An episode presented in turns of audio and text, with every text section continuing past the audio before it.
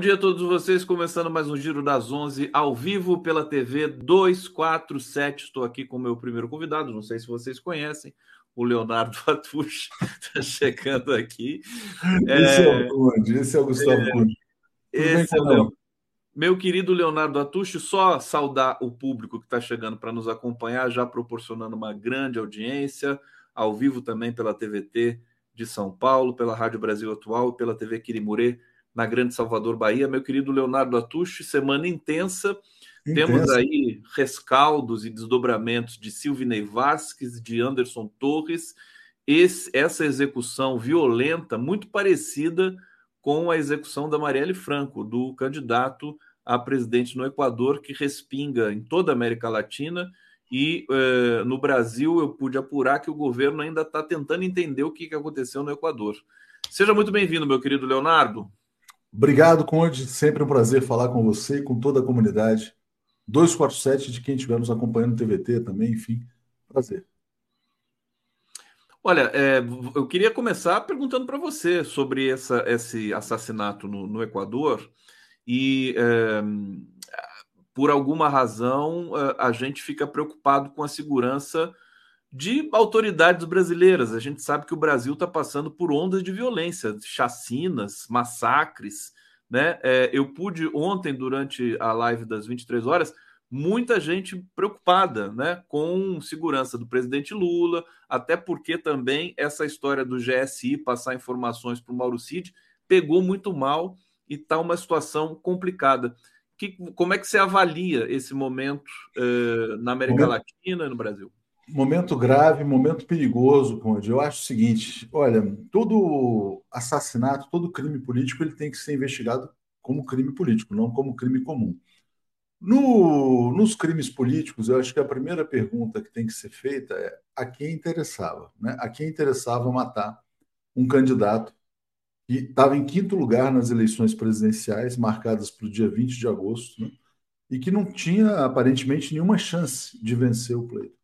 Então você imagina o seguinte, quer dizer, é razoável pensar que uma organização criminosa, Los Lobos, né, um grupo terrorista, etc., vai se mobilizar para assassinar o quinto colocado nas eleições?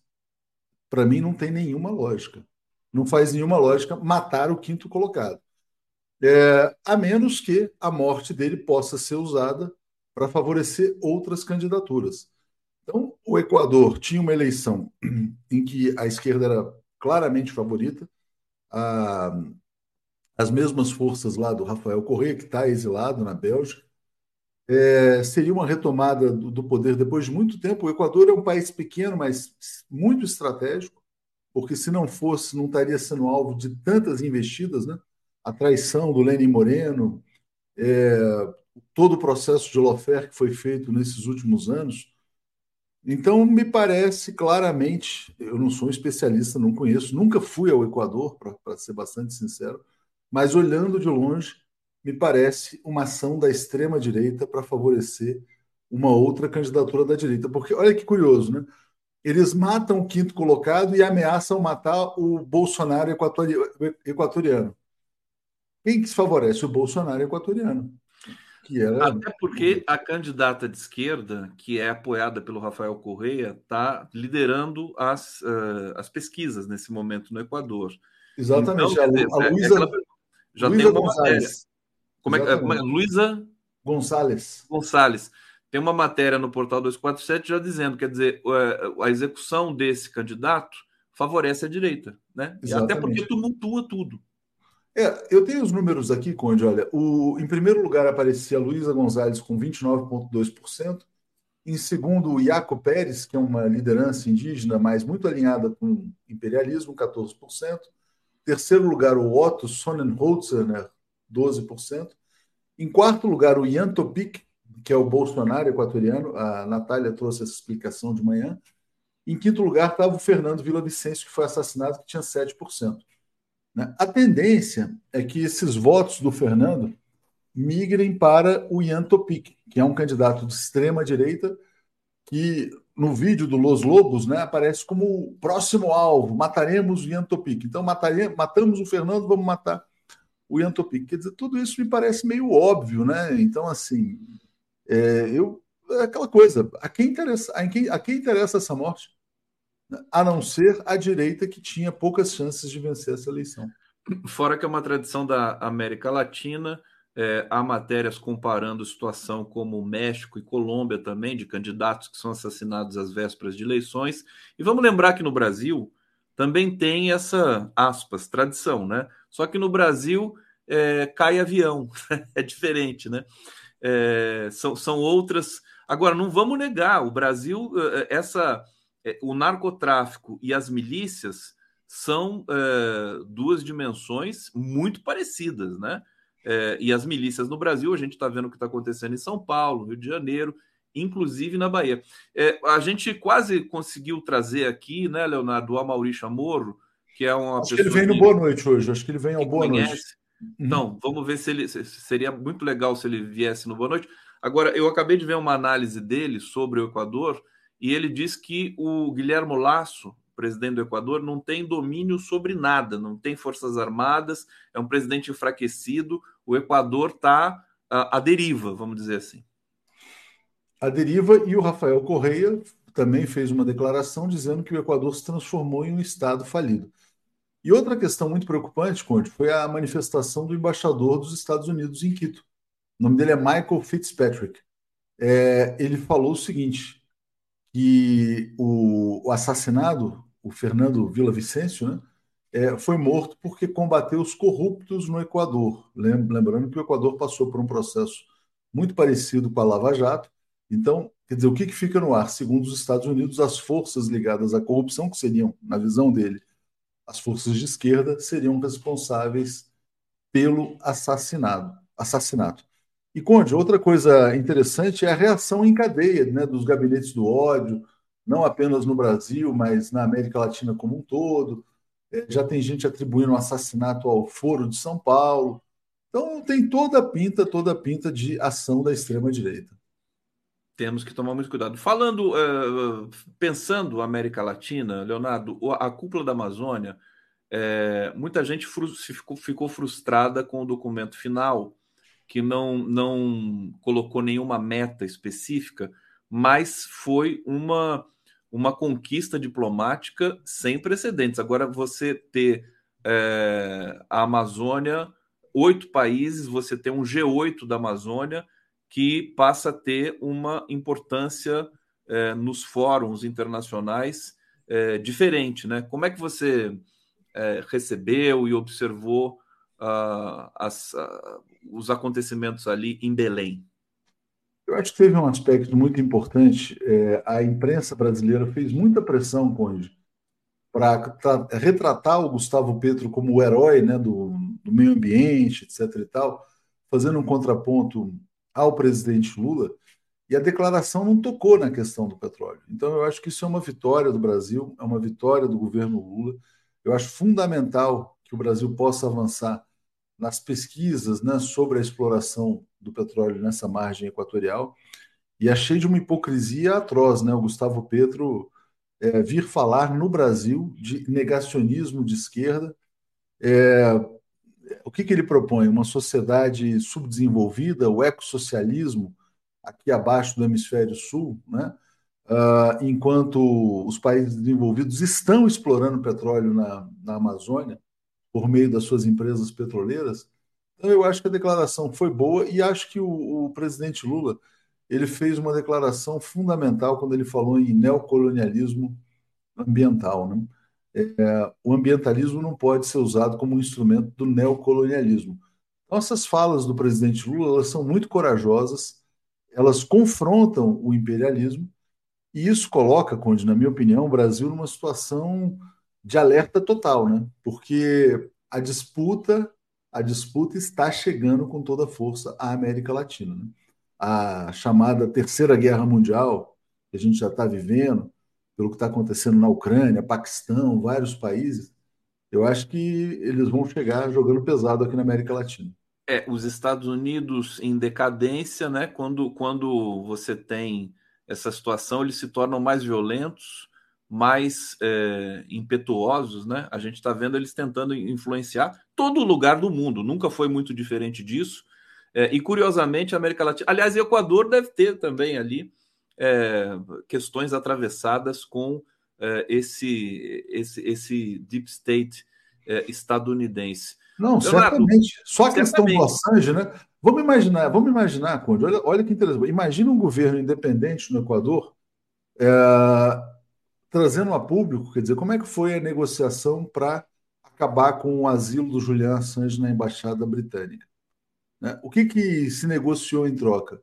Então tem muita informação. O Equador com o Rafael Correia vinha se aproximando da China. Aliás, eu fui ver a história desse jornalista assassinado, o Fernando Vila Vicêncio. Ele fez é, fama denunciando supostas negociatas do Rafael Correia com a Petrochina, porque o Equador, que, tem, que é um grande produtor de petróleo, é, também for, fez um acordo de fornecimento de longo prazo com os chineses. É, o Equador é um país estratégico. É a sede da Unasul, é importante que as pessoas tenham isso em mente. A gente está vivendo agora no Brasil, sob a liderança do presidente Lula, um processo de tentativa de integração latino-americana, de retomada da Unasul. Uh, o Equador, assim, ah, ah, mas é um país pequeno. A localização extremamente estratégica, né? porque ali do Equador você pode controlar toda a América Latina, eventualmente, toda a América do Sul, com bases militares também. É, não é brincadeira, não. É, não, e coincidentemente, né, Leonardo, no momento que a Colômbia deixa de ser um protetorado americano na, na América do Sul, com a vitória do Gustavo Petro, que está sob forte ataque. Né? Não, então, mas aí o Gustavo Petro. Oi? É, o, o, Gustavo Petro, exatamente nessa situação, com o filho preso, né? É, é. Então você para para pensar: se o, será que essa postura do Gustavo Petro no Brasil, de confrontar o presidente Lula, de falar em negacionismo de esquerda, de que não existe petróleo verde, etc. e tal, será que isso não tem a ver com a prisão do filho dele? Será que ele não está adotando um, um, um discurso de um discurso aplaudido né, pelo Globo. O Valor estava dizendo: ah, o Petro roubou a cena. Ele Será agradou a imprensa brasileira. Eu não sei se os Estados Unidos, Leonardo, é, apoiariam, ou, ou, que lado que, que, eles estariam nessa questão da exploração do petróleo na Amazônia. O que eu é, tenho percebido é que o próprio Lula ainda não tem posição fechada sobre isso. Né? As coisas estão acontecendo, os debates estão transcorrendo argumentos muito fortes dos dois lados e, e a gente vai observando aqui. Talvez a gente seja, seja surpreendido com uma decisão mais adiante do, do presidente Lula. É, Atush, sobre. Quero, quero destacar aqui, aliás, pedir para todo mundo que está nos acompanhando, deem o like, para compartilhem a live, inscrevam-se em nossos canais, aqui no canal da TV 247, e o bate-papo está aqui totalmente à disposição de vocês para trazer perguntas sugestões, críticas aqui para o nosso debate. Eu fiquei muito preocupado, agora voltando para o Brasil um pouco mais fortemente, com essa questão do GSI. Acho que chocou todo mundo, você deve ter ficado chocado também. É, é, como é que um gabinete é, que é responsável pela inteligência né, é, descobre que é, informações vazaram para uma figura que hoje está presa, que é o Mauro Cid, pela imprensa? É, uma situação difícil e o Lula tem um desafio de é, dar um destino para o GSI, Leonardo Atush. Olha, Conde, o, é o, Lula está cercado de lobos, né? Essa é a realidade. Então, se você parar para pensar, quer dizer, que o Gabinete de Segurança Institucional, que deveria cuidar da segurança da presidência da República, do governo brasileiro, do presidente, está vazando informações sobre a rotina das viagens, para onde vai, que horas vai pegar o carro, que horas vai fazer isso, que horas vai fazer aquilo. Para o Mauro Cid, que é ligado ao Bolsonaro, que é ligado aos CACs, que é ligado aos clubes de tiro, é lícito imaginar que você tenha pessoas no GSI planejando o assassinato do presidente da República. Né? A, a, colocação da Glaze Hoffman eu achei que foi totalmente pertinente. É, tem que prender esses caras que vazaram. Tem que prender já. Né? E tem que chamar o, o ministro do GSI e cobrar providências. Não houve uma troca? Não foi substituído lá o tal do general Amaro por agora um cara de confiança? Ou então, se não, se não demitir já e prender e fazer tomar as providências adequadas, extinguir o órgão. Serve para quê? Né? Se não garante a segurança, se não faz absolutamente nada e contribui para a insegurança, eu acho que ali é uma situação gravíssima. Né? É, enfim. Vamos lá, deixa eu ir para o bate-papo aqui. O pessoal está curtindo a nossa transmissão. Fernando Bai Léo, o 247 precisa de um editor de ciência. Olha que interessante esse pedido aqui. Uhum. Nós temos alguém mais próximo à ciência? Não, mas é uma, assim, é uma ideia, é uma ideia é importante. A gente já falou sobre isso. Eu falei sobre isso com, com o Luiz Costa Pinto algum tempo atrás, porque ele é muito amigo do Renato Janine Ribeiro, que é o presidente da SPPC. É, e muitas pessoas colocam, né, da gente trazer mais conteúdo científico, de divulgação científica. A gente também tem uma parceria uh, com, a, com, o pessoal do, do, Conecta, né, da Universidade Federal Fluminense, que tem a ver também com combate ao negacionismo científico. Mas, assim, um editor propriamente de ciência a gente não tem, não.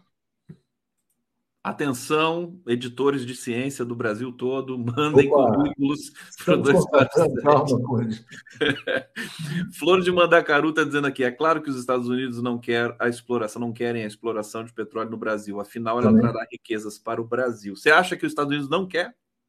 Eu acho evidente, né? Quando a, evidente. Gente olha, quando a gente olha toda a pressão que é feita. Hoje, hoje, hoje saiu um editorial da Folha, Hoje a Folha fez um editorial. Deixa eu abrir aqui, deixa eu abrir aqui para tentar mostrar para o pessoal. Mas você não acha que eles quereriam, eles poderiam querer para depois abocanhar tudo, como, como acho, tentaram acho, fazer com o pré-sal? Acho que não, acho que não. não? é engraçado que não está abrindo, mas está aqui na página, o título é assim: Dissenso Amazônico. Exploração de petróleo na margem equatorial abala a liderança ambiental de Lula. Quando a gente olha para a imprensa brasileira, Folha, Globo, etc. e tal, eles são, na verdade, defensores do subdesenvolvimento brasileiro. Então, se a Folha é contra, a Folha está vocalizando interesses internacionais. O Globo, a mesma coisa. Né? Uh, os Estados Unidos já estão explorando petróleo na Amazônia, na Guiana, por meio da Exxon. O maior produtor de petróleo na Guiana é a Exxon, acho que são mais de 400 mil barris por dia. Então, é muito Aliás, quando, quando se fala das ameaças aqui na, na margem equatorial brasileira, a gente não pode esquecer que se der algum problema na Guiana, nós vamos sofrer do mesmo jeito também. É. Já está lá a exploração é. deles. Já está lá, já está acontecendo. E, e aí lá não tem nenhum problema ambiental, não tem nenhuma reportagem dizendo: olha, veja bem, os povos ribeirinhos vão ser afetados, os pescadores. Os pescadores lá estão muito bem. O que você tem na Guiana, na verdade, inclusive, são materiais institucionais da Exxon dizendo que eles estão cuidando muito bem das populações locais, estão preservando o meio ambiente, que está tudo tranquilo. É assim, quer dizer, o Brasil não pode. O Brasil não pode para que essa riqueza seja explorada por outros países. O Brasil países. é muito grande, Lana. Esse que é o problema. O Brasil é muito forte e tem um povo que é, é porreta, que é a expressão do Lula pelo mundo, que ganha aí, é, é, é celebrado no mundo todo. Então, por isso que o Brasil fica sendo limitado e por uma imprensa que é que trabalha contra o Brasil desde a sua criação. Exatamente, eu ia falar exatamente isso. O Brasil tem uma imprensa inimiga do país, né? Uma imprensa apátrida. É uma junto, junto com as elites, né? Imprensa apátrida, exatamente. É, junto com parte das elites. Eu acho que assim, alguns setores das elites gostariam de que o Brasil, gostariam que o Brasil pudesse explorar plenamente todas as suas riquezas, né? Mas, assim, às vezes o caminho mais fácil, mais natural é se associar ao, vamos dizer assim, ao subdesenvolvimento mesmo, quer dizer, porque sempre dá para né, pegar algum benefício também, essas elites clientes, vamos dizer assim, do imperialismo. Né? É, é, é um morde sopra, né? V vamos ver se o Lula dessa vez, é, claro que foi, foi, os dois governos Lula tiveram, mudaram a história do Brasil. É, agora, é, as bases da democracia estavam fragilizadas. Nós pudemos ver, ter, ver isso, conferir com o golpe de 2016. Vamos ver se agora a gente consegue construir alguma coisa diferente. É, e isso depende também do governo e da sociedade civil. Raimunda Maria Barbosa, parabéns a Tuxi Conde, vocês nos dão informações claras e independentes. Rosimeire Oliveira, gostei do Atucho no giro. Eu também gostei do Atucho no giro. O Atucho no giro é sensacional. Cláudio Alves, o 247 deveria informar mais sobre a África. Também poderíamos, né? É, eu acho que a isso é gente, é importante. A gente estava falando bastante sobre o Níger, né? Mas uh, aí hoje foi o tema dominante foi o Equador também. Às vezes a gente é atropelado pelos, pelos fatos. Né?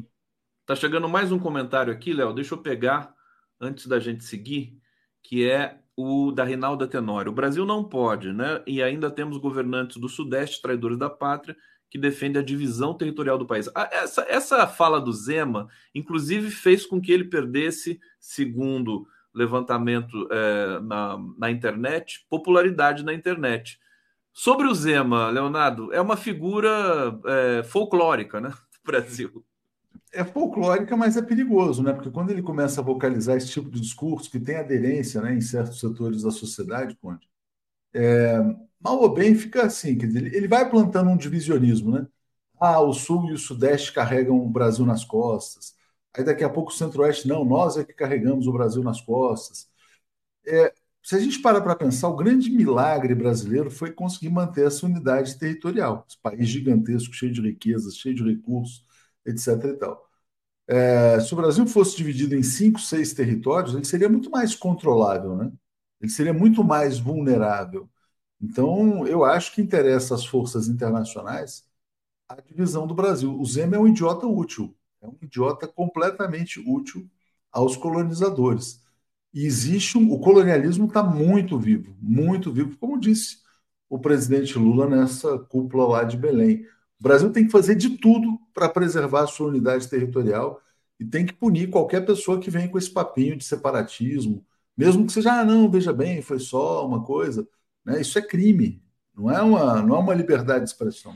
Agora, Leonardo, é inegável que o debate público no Brasil, em função das ações, dos discursos do presidente Lula, em grande medida, ele elevou muito o seu nível. É, essas, esses, essa gritaria da extrema-direita, embora ainda nos chame a atenção, é, aparentemente ela está perdendo espaço, ainda que ganhe pela sua, pelo seu exotismo aí, as manchetes de jornal. É, como é que você está vendo a economia? Quer dizer, os dados positivos, a queda do juro, uh, o Haddad numa situação muito favorável, ali respeitado por todo o Congresso, de maneira muito surpreendente até. É, as pessoas começam a ficar com medo, porque assim, o Lula chega, esse governo chega para ficar, não só para ficar um mandato, mas para ficar um, um, um, período, né? Como é que você está vendo isso? É, eu acho que assim, a economia de fato está melhorando, o Haddad está virando uma espécie de unanimidade principalmente no mercado financeiro. Hoje saiu uma entrevista do, do o economia, o presidente, eu acho que é do Banco XP, elogiando bastante o Haddad, é José Berenguer o nome dele. Uh, acho que há uma percepção de que o Lula de fato está muito forte, mas eu acho que essa certeza de continuidade ela depende da candidatura Lula. O Lula é o candidato que derrota a direita e a extrema direita.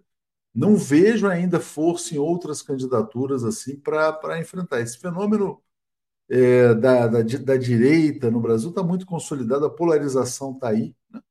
Por isso que eu acho que as pessoas têm medo, inclusive as pessoas, as instituições, têm medo uh, de prender o Bolsonaro, porque ele representa ainda um capital político razoável, então ele está inelegível. Hoje, ontem, o Tarcísio ele foi no Flow Podcast né, e disse o seguinte: que ele não vai ser candidato a presidente, ele vai apoiar quem o Bolsonaro mandar.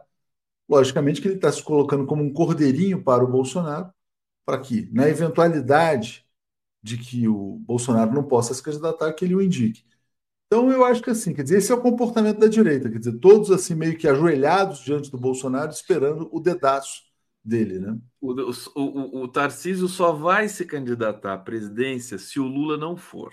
Isso aí é uma coisa que já avisaram o Tarcísio que é mais seguro ele ser candidato à reeleição em São Paulo. Agora tem, tem, tem um xadrez político bastante eletrizante também em São Paulo. Acho que é a hora, né, Leonardo? O Partido dos Trabalhadores precisa recobrar um pouco o apetite pelos pelos estados, pelas cidades, né? É, e, e, com isso eu estou dizendo que a, a, a, aposta no Boulos também é muito forte, é muito boa. Não estou criticando essa. Eu, eu essa tenho uma informação sobre o Boulos. Opa. Sobre a candidatura. É uma, uma. Acho que é uma informação bem quente, né? E acho que é uma informação polêmica que vai deixar muita gente. Algumas pessoas a favor e outras pessoas contra. Né? Bom, o PT decidiu apoiar a candidatura do Guilherme Boulos. Há uma expectativa de que o PT indique a vice. A informação que eu tenho é que o PSB não vai lançar a candidatura, a Tabata não será candidata à Prefeitura de São Paulo, uh, o Márcio França não vai ser candidato a prefeito de São Paulo, e tudo indica que o PSB vai jogar pesado pela chapa Boulos-Tabata. E o Boulos prefere uma chapa Boulos-Tabata do que uma chapa Boulos-PT, porque ele acha que a Tabata amplia mais em, uh, na direção da classe média. É, é o raciocínio existe... do Lula. O Lula também. É. Né? Então, existem argumentos a favor disso, mas tem muita gente que vai ficar assim, pô, o PT já não, não vai ter candidato, agora não vai ter nem a vice, vai ser Boulos, Tabata. Então, isso está correndo com força. É... e existe o argumento do pragmatismo.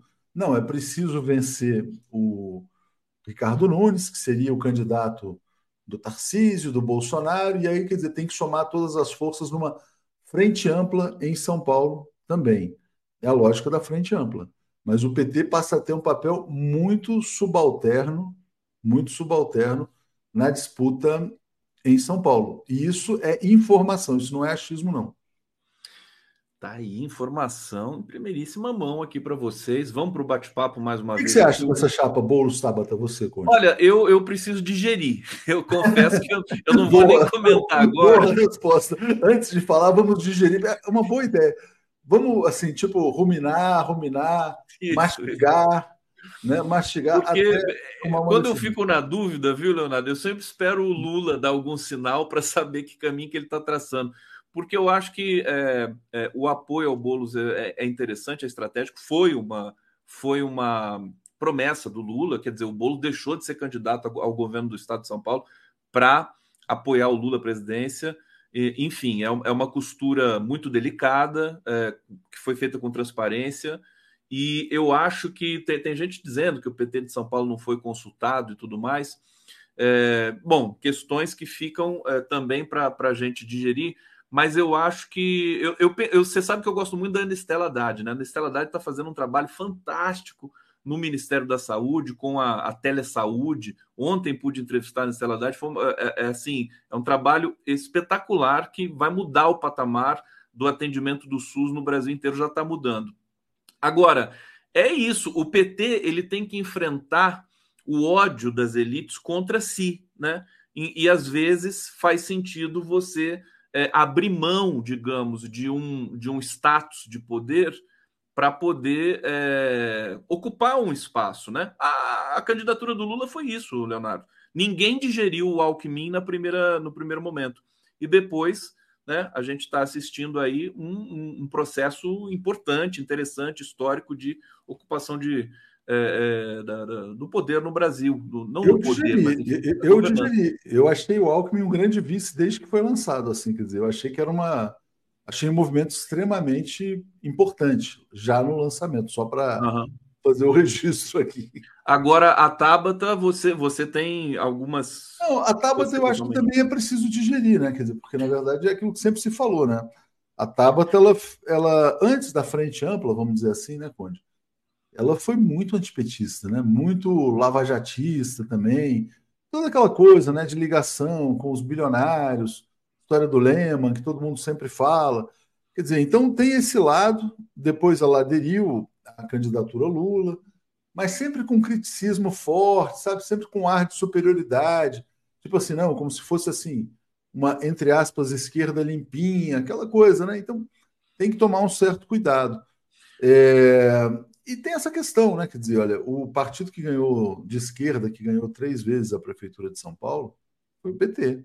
Ganhou com a Erundina, ganhou com a Marta e ganhou com a uhum. Haddad. Tem os vereadores. Qual que é o impacto também para os vereadores de uma, de uma chapa Boulos Tabata? Também tem essa discussão. Né? O, o, PT, se o PT se esvazia na cidade de São Paulo, eu não falo pelo PT também, obviamente. Claro. Isso pode ter repercussão depois para candidaturas estaduais, para a própria sucessão presidencial. É, o PT desaparecendo em São Paulo, politicamente, é, pode ter impacto a médio e longo prazo. Porque, inclusive nessa questão do, do pós-Lula também, né? Tá chegando é muito comentário aqui, Leonardo. Deixa eu, deixa eu aqui trazer. O Sem Brasil, a mídia corporativa no mundo desinforma. Atush, por que não produzir conteúdo em inglês sobre o Brasil e o mundo, publicar na TV 247 English? E a também é interessante. Oi? Não, seria, não precisa, né?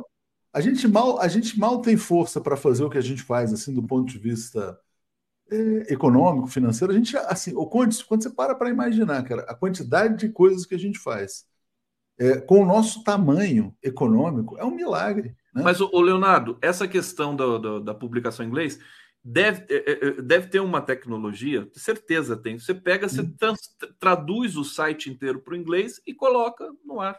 Acho Não, que é uma coisa relativamente botado, simples. A gente, a gente tem botado matérias em inglês no site, mas assim, na TV, conteúdo em inglês.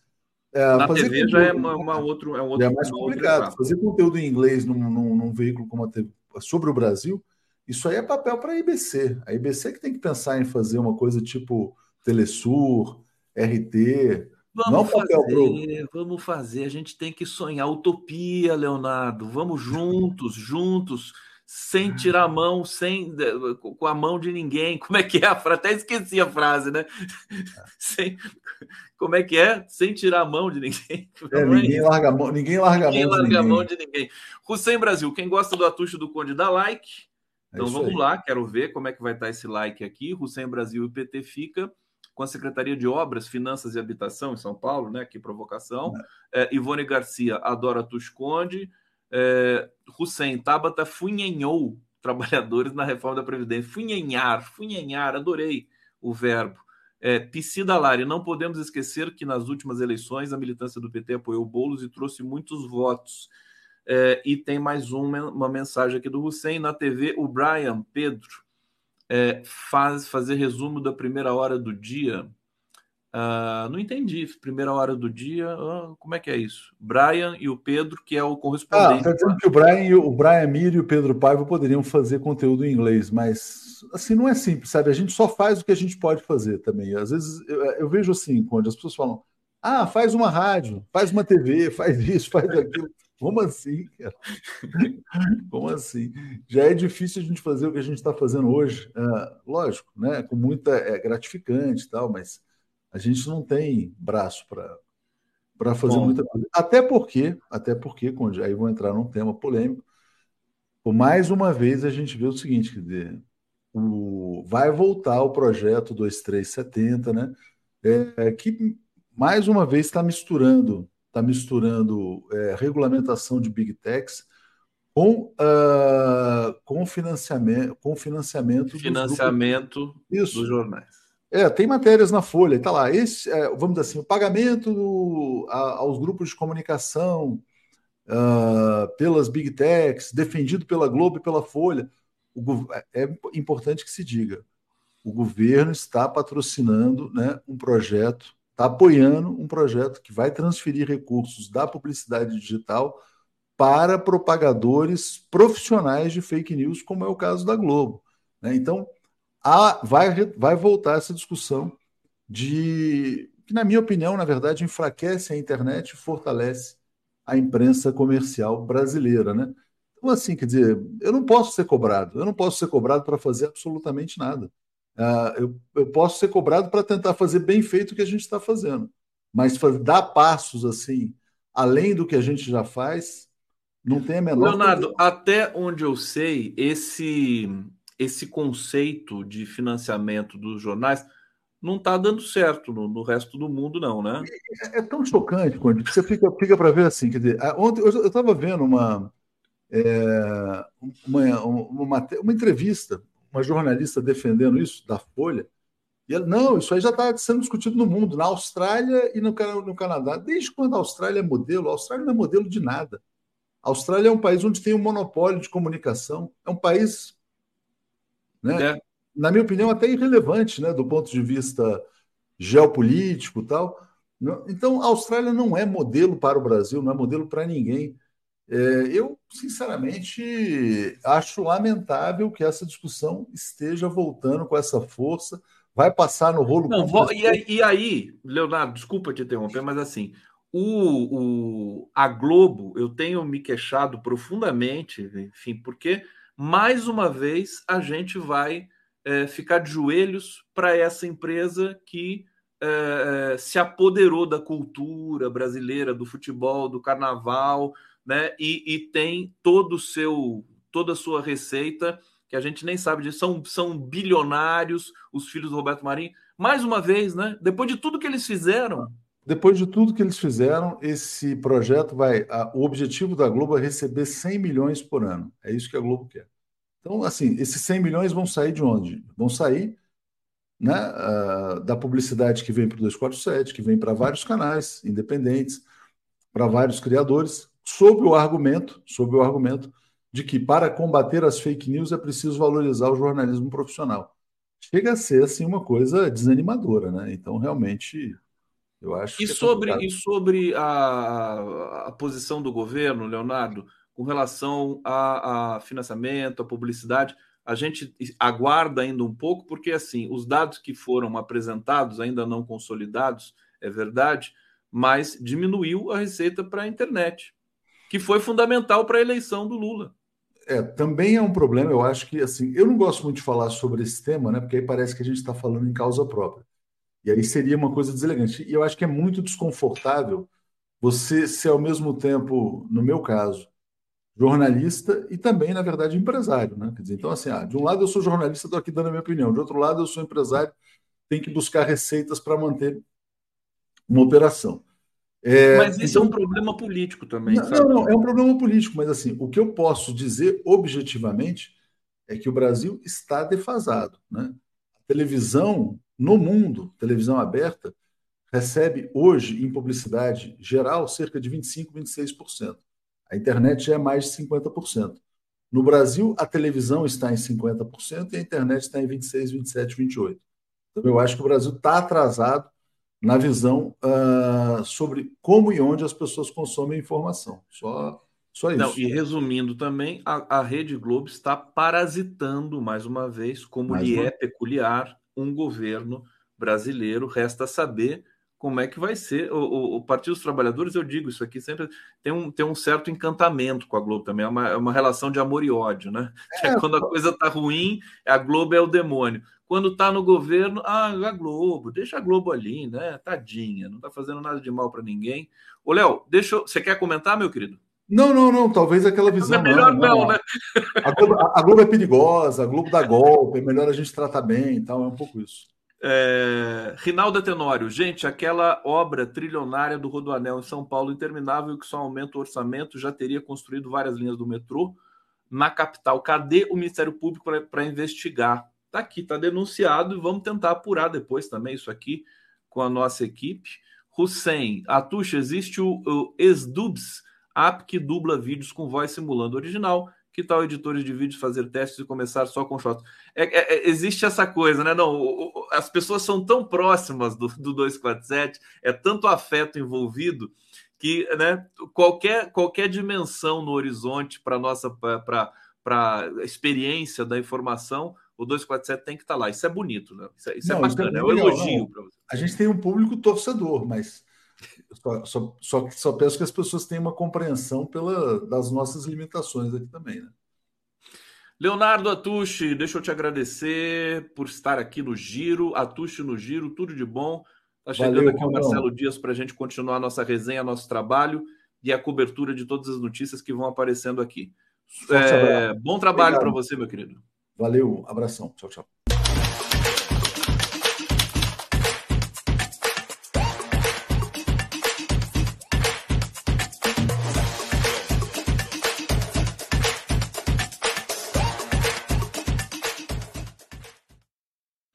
Marcelo Dias conosco, seja muito bem-vindo, meu querido Marcelo Dias, ele que é associado do Instituto de Pesquisas das Culturas Negras, IPCN, membro da Frente de Juristas Negros e Negras Afjun, F-J-U-N-N, defensor dos direitos humanos. Prazer tê-lo aqui mais uma vez no Giro das Onze. É, gostaria já de perguntar para você é, esse, so, sobre, sobre esse, essa execução violenta no Equador, um tema aqui que está dominando o noticiário nesse momento, o impacto que tem para a América Latina é terrível. Nós temos de ficar sempre alertas, Marcelo Dias. Seja bem-vindo aqui, querido. Bom dia, meu amigo Gustavo Conde. Mais uma vez agradeço o convite para participar aqui do Giro das Onze. Essa execução que aconteceu no dia de hoje, Conde, nos deixa é, numa posição de alerta. Semana passada foi preso no Pará, se eu não estou enganado, uma pessoa que ameaçou o presidente Lula. Então, a direita, a extrema-direita, o fascismo, está avançando fortemente na América Latina. Nós sabemos a quantidade de células fascistas, principalmente do sul do nosso país, Santa Catarina, Paraná, o avanço da extrema-direita do fascismo. Então, o que aconteceu no Equador, o assassinato desse candidato que estava em quinto lugar, se eu não me engano, é, é algo que nos deixa muito preocupado.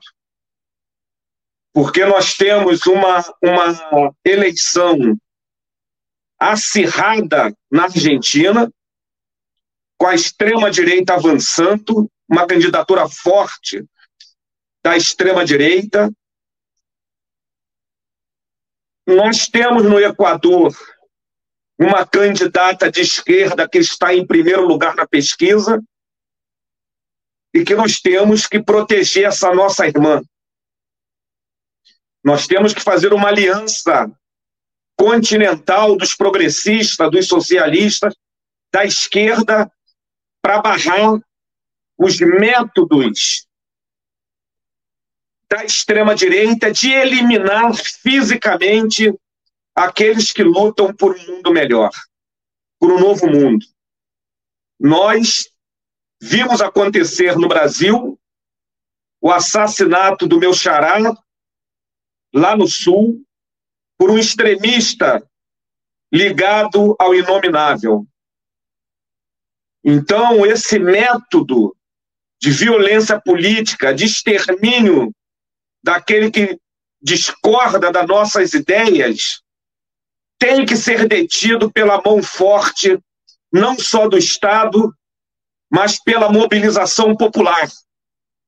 Porque a democracia está em risco no Equador. E a democracia estando em risco no Equador, ela está em risco na América Latina.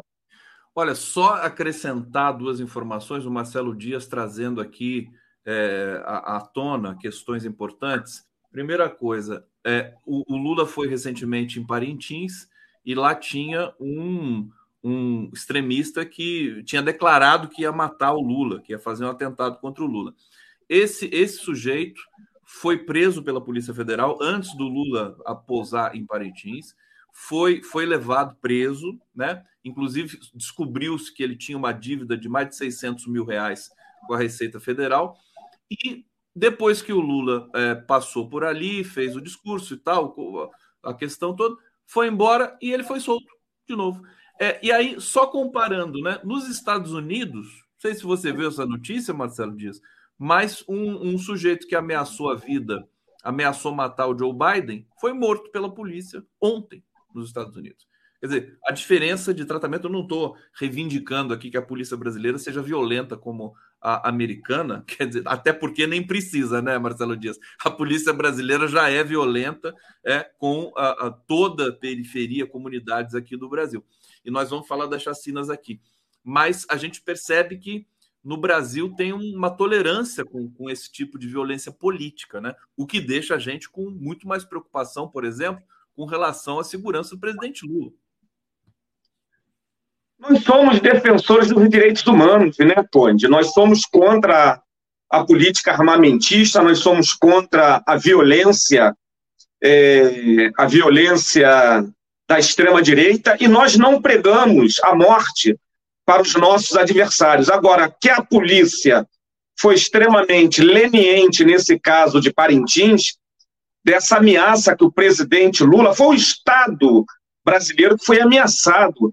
Então, como o sujeito é preso e imediatamente é solto, ele tinha que responder por um processo, ele tinha que ser fichado, ele tinha que ser, se não fosse preso, ele tinha que ter é, algum monitoramento dos órgãos de segurança, porque ele é uma ameaça ao Estado brasileiro, representado na figura do presidente Lula.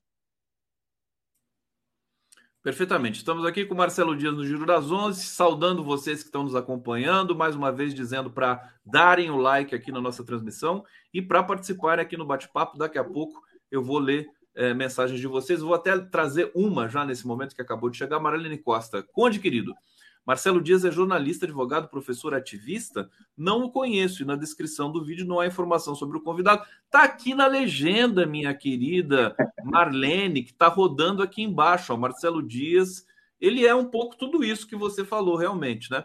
Associado ao Instituto de Pesquisa e Culturas Negras. Olha só, é só você acompanhar aqui. Eu vou colocar no bate-papo também. É uma figura, enfim, é, que sempre teve presente é, na, na, defendendo os direitos do trabalhador no Rio de Janeiro, coordenou de 2012 a 2013 a construção do Plano Estadual de Promoção da Igualdade Racial, é, e que virou lei, né, Marcelo? A partir de 2015 virou lei. É isso mesmo? Verdade, exatamente. o Marcelo Dias é referência para todos nós aqui. Marcelo Dias, chacinas. Nós vimos em São Paulo que aconteceu na Baixada Santista, 16 pessoas assassinadas, né? Eu acho que dizer que ah, é bandido não, não, não justifica também essa ação da polícia, né? É, nós temos no Rio de Janeiro recorrentemente chacinas nas comunidades e agora nessas últimas semanas também descobrimos, descobrimos não porque era um tema já que já, já era recorrente também no estado da Bahia, mas é com muita violência, 30 mortos aí é, nas últimas duas semanas da Bahia, salvo engano.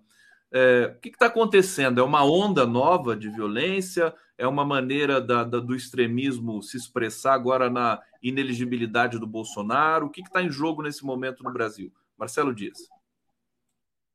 Bem, Conde, é, como você informou, foram é, quase três dezenas de mortos na Bahia, um Estado que está há cerca de duas décadas dirigido pela esquerda, pelo PT, o nosso partido, o partido do presidente Lula. São Paulo é recorrente essa violência. A gente viu no ano passado em Paraisópolis, quando cerca de meia dúzia de jovens negros foram assassinados pela polícia. E agora no Guarujá, 16 mortos pela polícia do Tarciso, que tem um bolsonarista como secretário de segurança. Um policial que, secretário de segurança, que diz que a polícia tem que atirar, tem que matar. A mesma ideologia do ex-governador do Rio de Janeiro, Wilson Witzel, que dizia que a polícia tinha que mirar o fuzil na cabecinha e atirar, que comemorou na ponte Rio-Niterói o assassinato de um jovem negro com problemas mentais. Então, não tem ideologia para se matar, se exterminar o povo negro nesse país. O governador da Bahia deu uma declaração que até o final do ano as câmeras estarão instaladas em toda a polícia do estado e é o que nós esperamos, é o que nós aguardamos, porque nós defendemos que esses equipamentos sejam instalados em todas as polícias do Brasil, porque está provado aí em São Paulo que a instalação das câmeras nos uniformes e nas viaturas reduziu drasticamente a letalidade da polícia, reduziu drasticamente o assassinato, principalmente da juventude negra, da juventude de favelas e periferias. Então, essa é uma política que nós temos que exigir. Tem uma resolução, Conde, do Supremo Tribunal Federal, a DPF 635, que foi apelidada da DPF das favelas, que exige que o governo do estado instale as câmeras em todas em toda a polícia militar e principalmente nas tropas de elite da Polícia Civil, a CORE e da Polícia Militar, o BOP, que são as duas forças que atuaram aqui na Penha, no complexo da Penha, que gerou 10 mortes. Como aquela música diz, toda vez que há uma intervenção policial, fica lá estendido um corpo. Está lá o corpo estendido no chão. Mas, geralmente. Sim, Conde. Sim, camarada. Eu, eu, eu acho que você está concluindo ainda essa, essa, essa, leitura aí do Rio de Janeiro. Vou, vou, vou aguardar você. O que, que, você ia completar aqui? Porque eu quero mostrar uma imagem é, do, de crianças na Cidade de Deus. É uma ima imagem que rodou aí a internet eu vou até colocar agora, então, para você já comentar. Fica à vontade, eu conheço essa história. É, é, isso aqui são as crianças da Cidade de Deus, né? É, chorando pelo assassinato do menino Tiago Menezes Flauzino, de 13 anos, por integrantes da Polícia Militar. É uma cena, isso aqui já está cravado na memória, na história brasileira. Quando a gente vê criança né, é, é, sofrendo, passando é, por isso, com, pela incompetência, violência e má fé das autoridades, é, é sinal de que a coisa realmente está muito feia. Agora, isso também não é novidade, né, Marcelo? É, fala um pouco dessa imagem e fala um pouco desse episódio aí da Cidade de Deus. Terrível. Terrível o que aconteceu na Cidade de Deus é uma das favelas, Conde, de maioria negra, de maioria negra, uma das favelas mais pobre, pauperizada na cidade do Rio de Janeiro, e que vira e mexe tem uma chacina. Teve um colega que postou aqui no grupo do Movimento Popular da Favela uma foto de um policial negro com a arma aqui, rindo do assassinato dessa criança, do menino Tiago, que estava na, na escolinha de futebol, queria ser jogador de futebol para ajudar a sua mãe. E teve seu sonho interrompido, como teve o menino João, lá na comunidade do Salgueiro, em São Gonçalo, abatido por tiros da Polícia Federal e da Polícia Civil. O menino de 14 anos queria ser, estudar direito, ser advogado.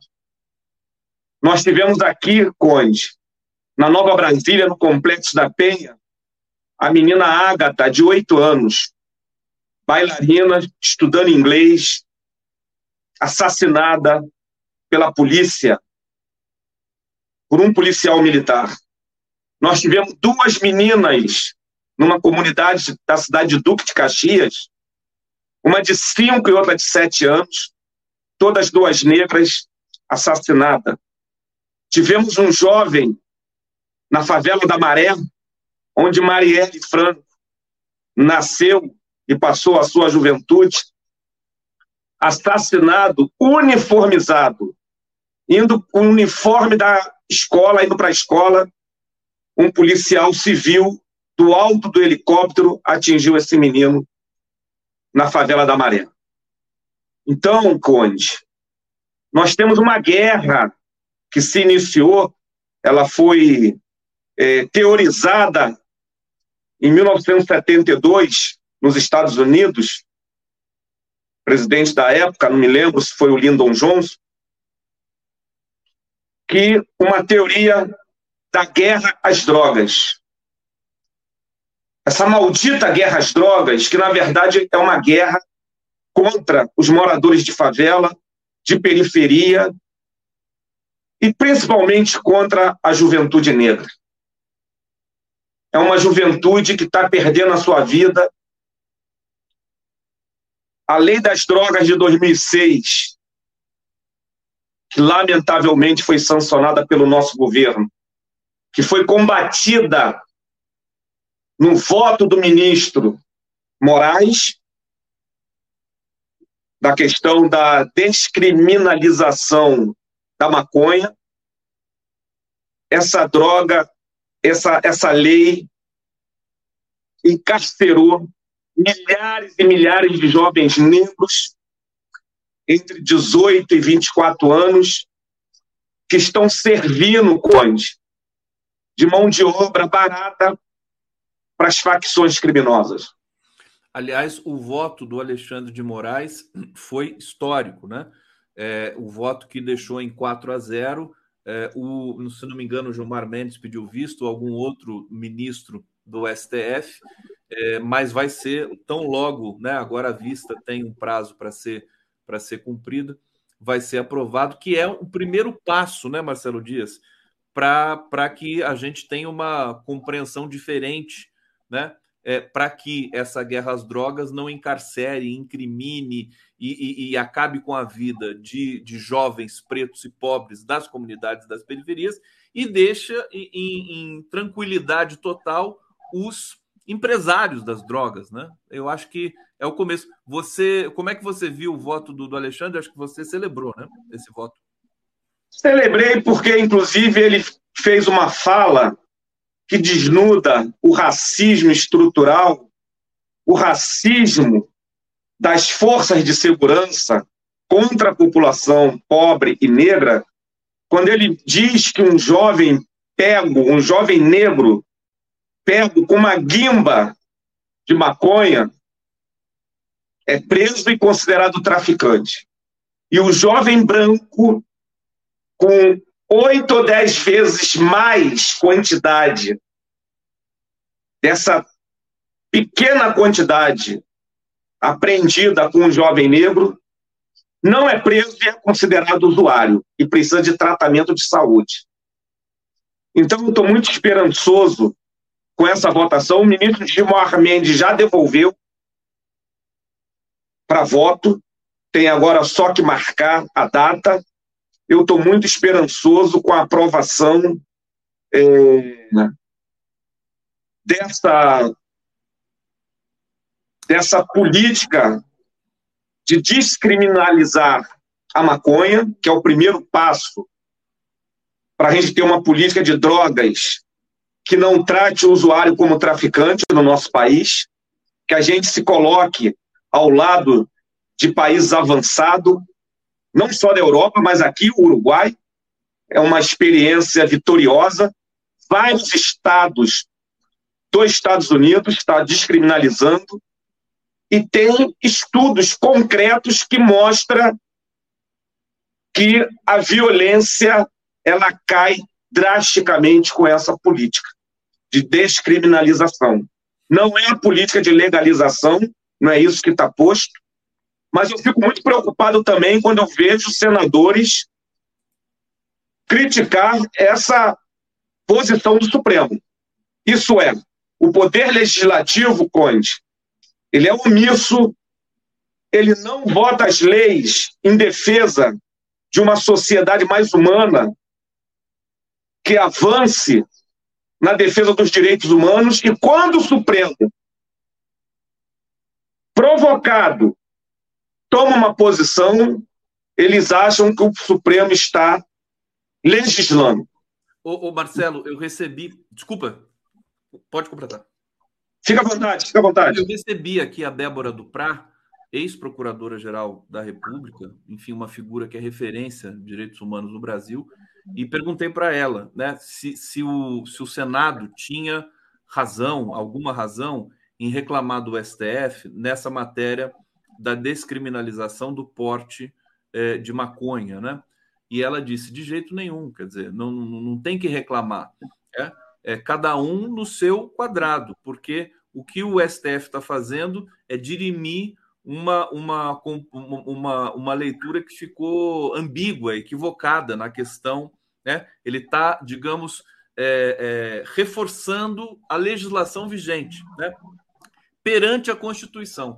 Marcelo Dias, querido, é sempre muito bom te receber, porque você vem, é, você tem uma a força da palavra para a gente poder acompanhar certos temas precisam de, de certos tons.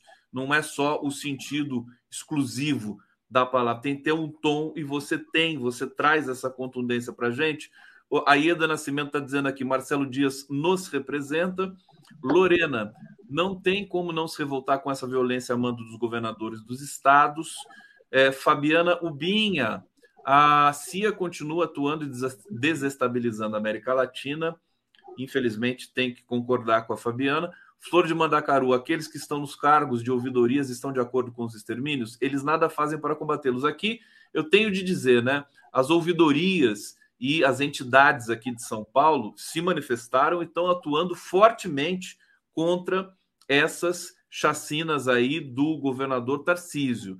É, no Rio de Janeiro, Marcelo Dias, então eu quero é, te perguntar, porque é o, é, é o território que você, enfim, tem conhecimento. Como é que está a questão das ouvidorias, das entidades, do Ministério Público com relação a tudo isso? A gente realmente precisa, né? A sociedade reclama, a imprensa denuncia, mas as autoridades também têm de fazer alguma coisa. Como é que está no Rio de Janeiro essa situação?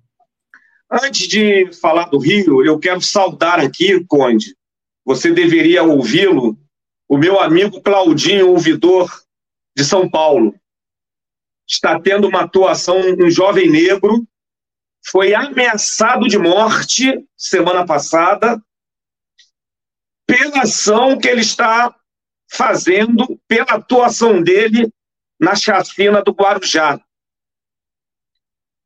É um companheiro que precisa ter a sua voz ouvida, Conte. É um jovem negro, eu conheço ele pessoalmente. É um lutador e é o ouvidor externo da polícia do estado de São Paulo. Está ameaçado de morte, Conde. Daqui a pouco Bom, você me passa, quando terminar aqui, você me passa o contato dele, que eu vou chamá-lo imediatamente. Com certeza, com certeza.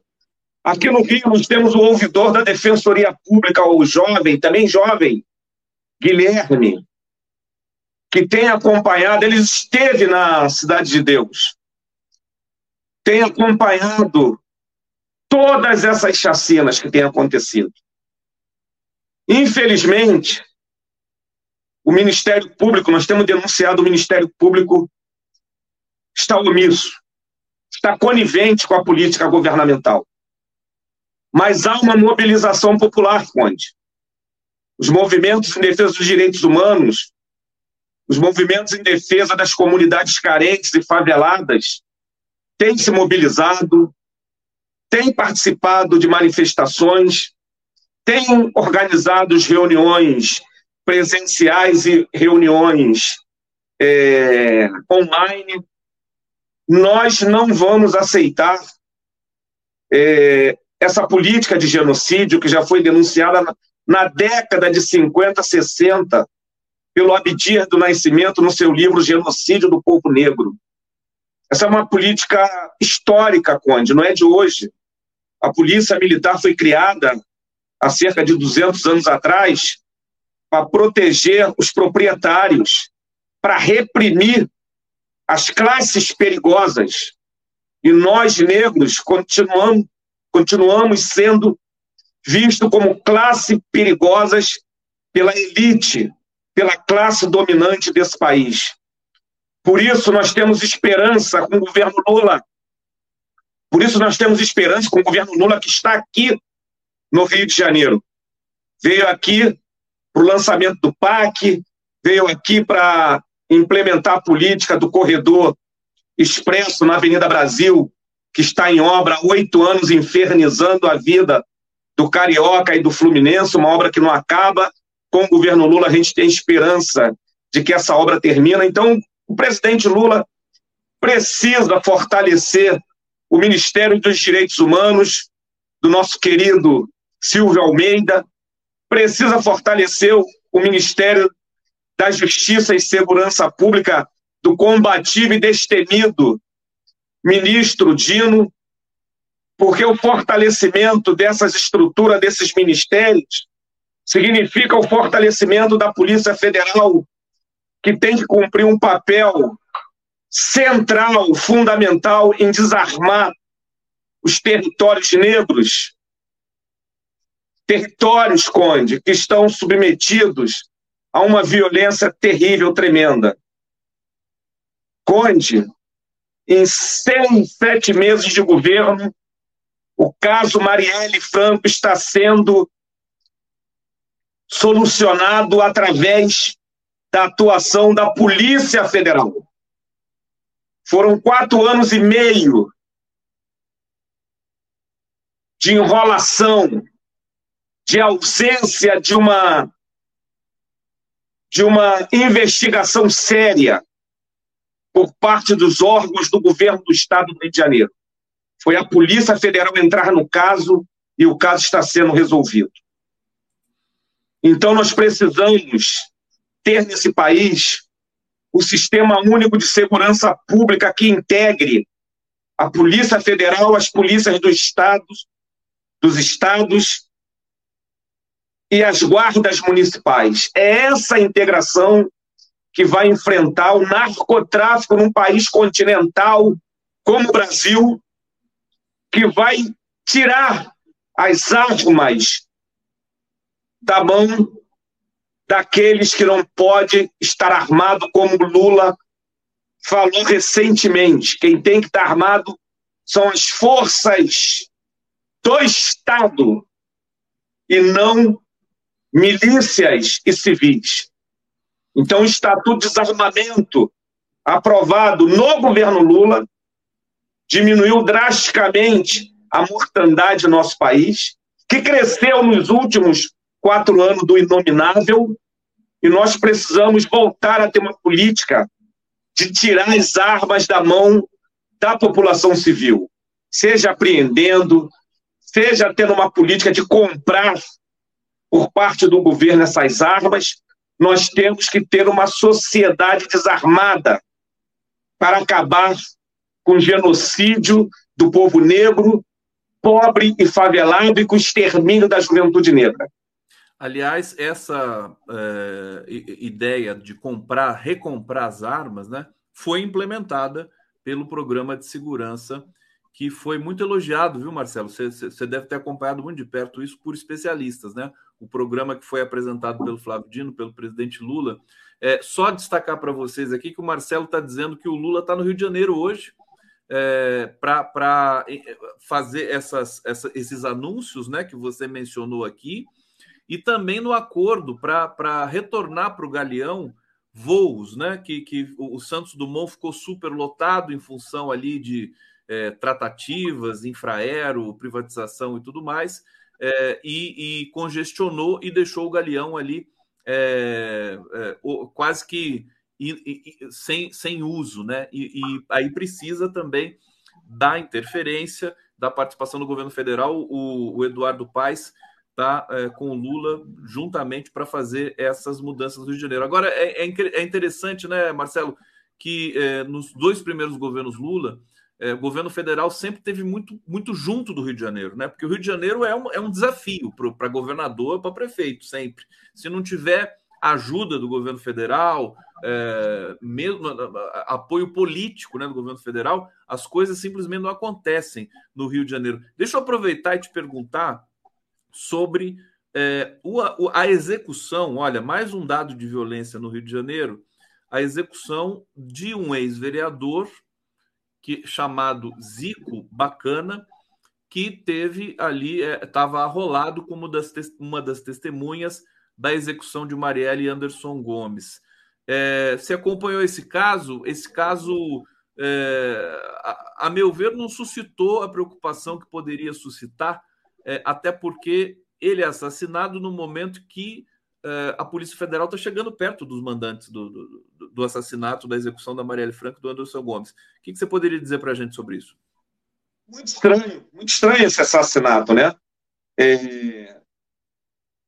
Quando, quando, como eu falei, a Polícia Federal está chegando nos mandantes e tem toda uma política de embaralhar o processo.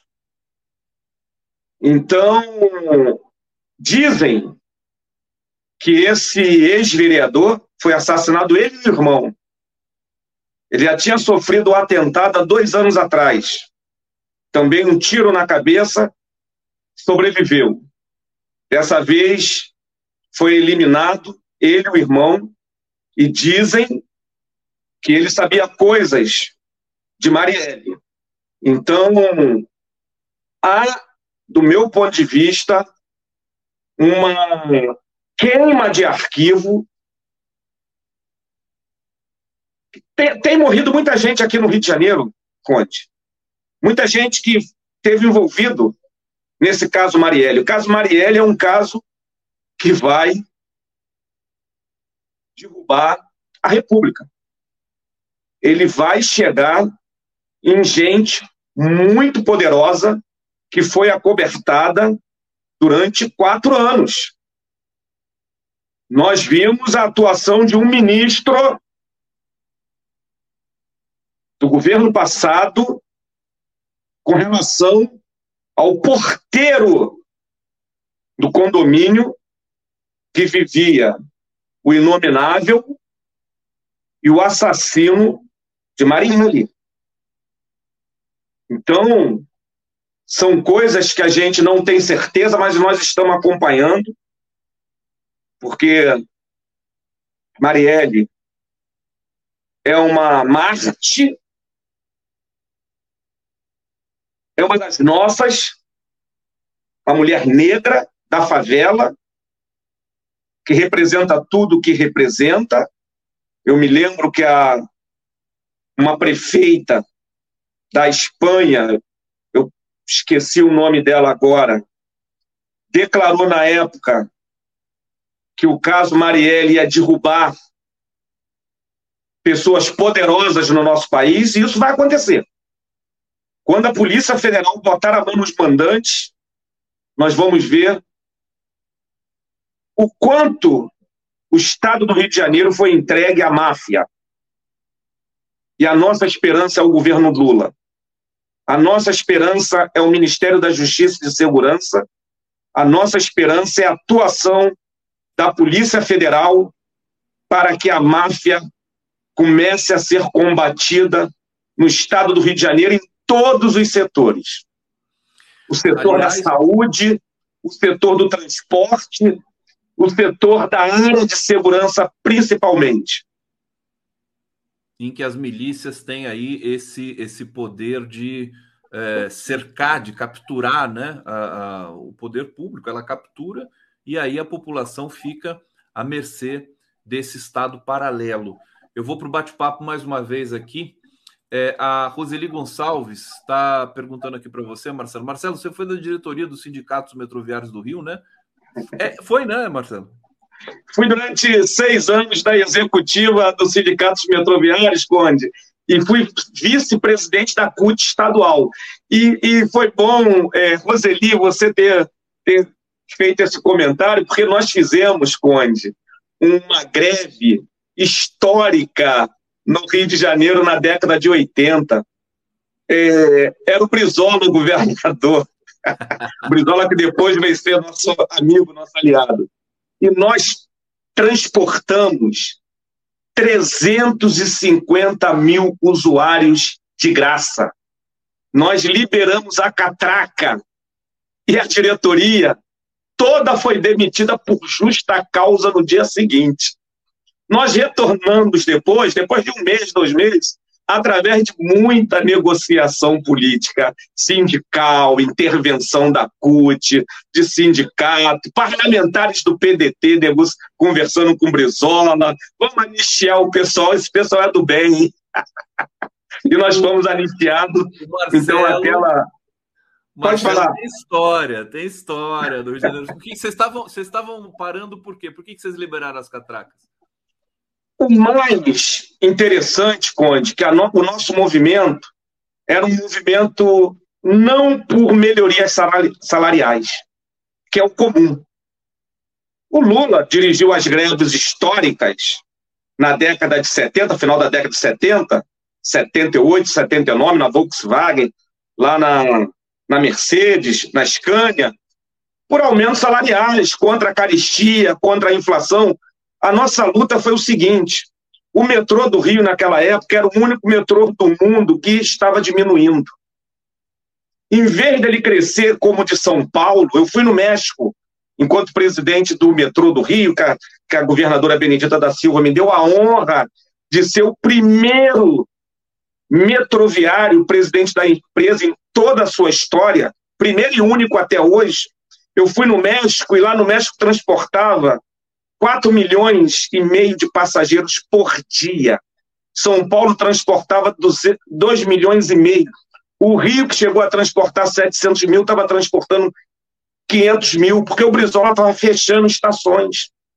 Então, a nossa greve era uma greve inglória, porque nós queríamos que o governo investisse no sistema metroviário. O Brizola deu uma declaração que está registrada nos anais da imprensa. Ele falou: esses barbudinhos da CUT pode ficar em greve mil dias que eu não negocio. Eu pago para a população viajar de táxi, mas eu não negocio com eles. E aí, quando eu posso contar uma história é, muito hilária que aconteceu, nós estávamos há um mês de greve e a gente falava assim: e agora?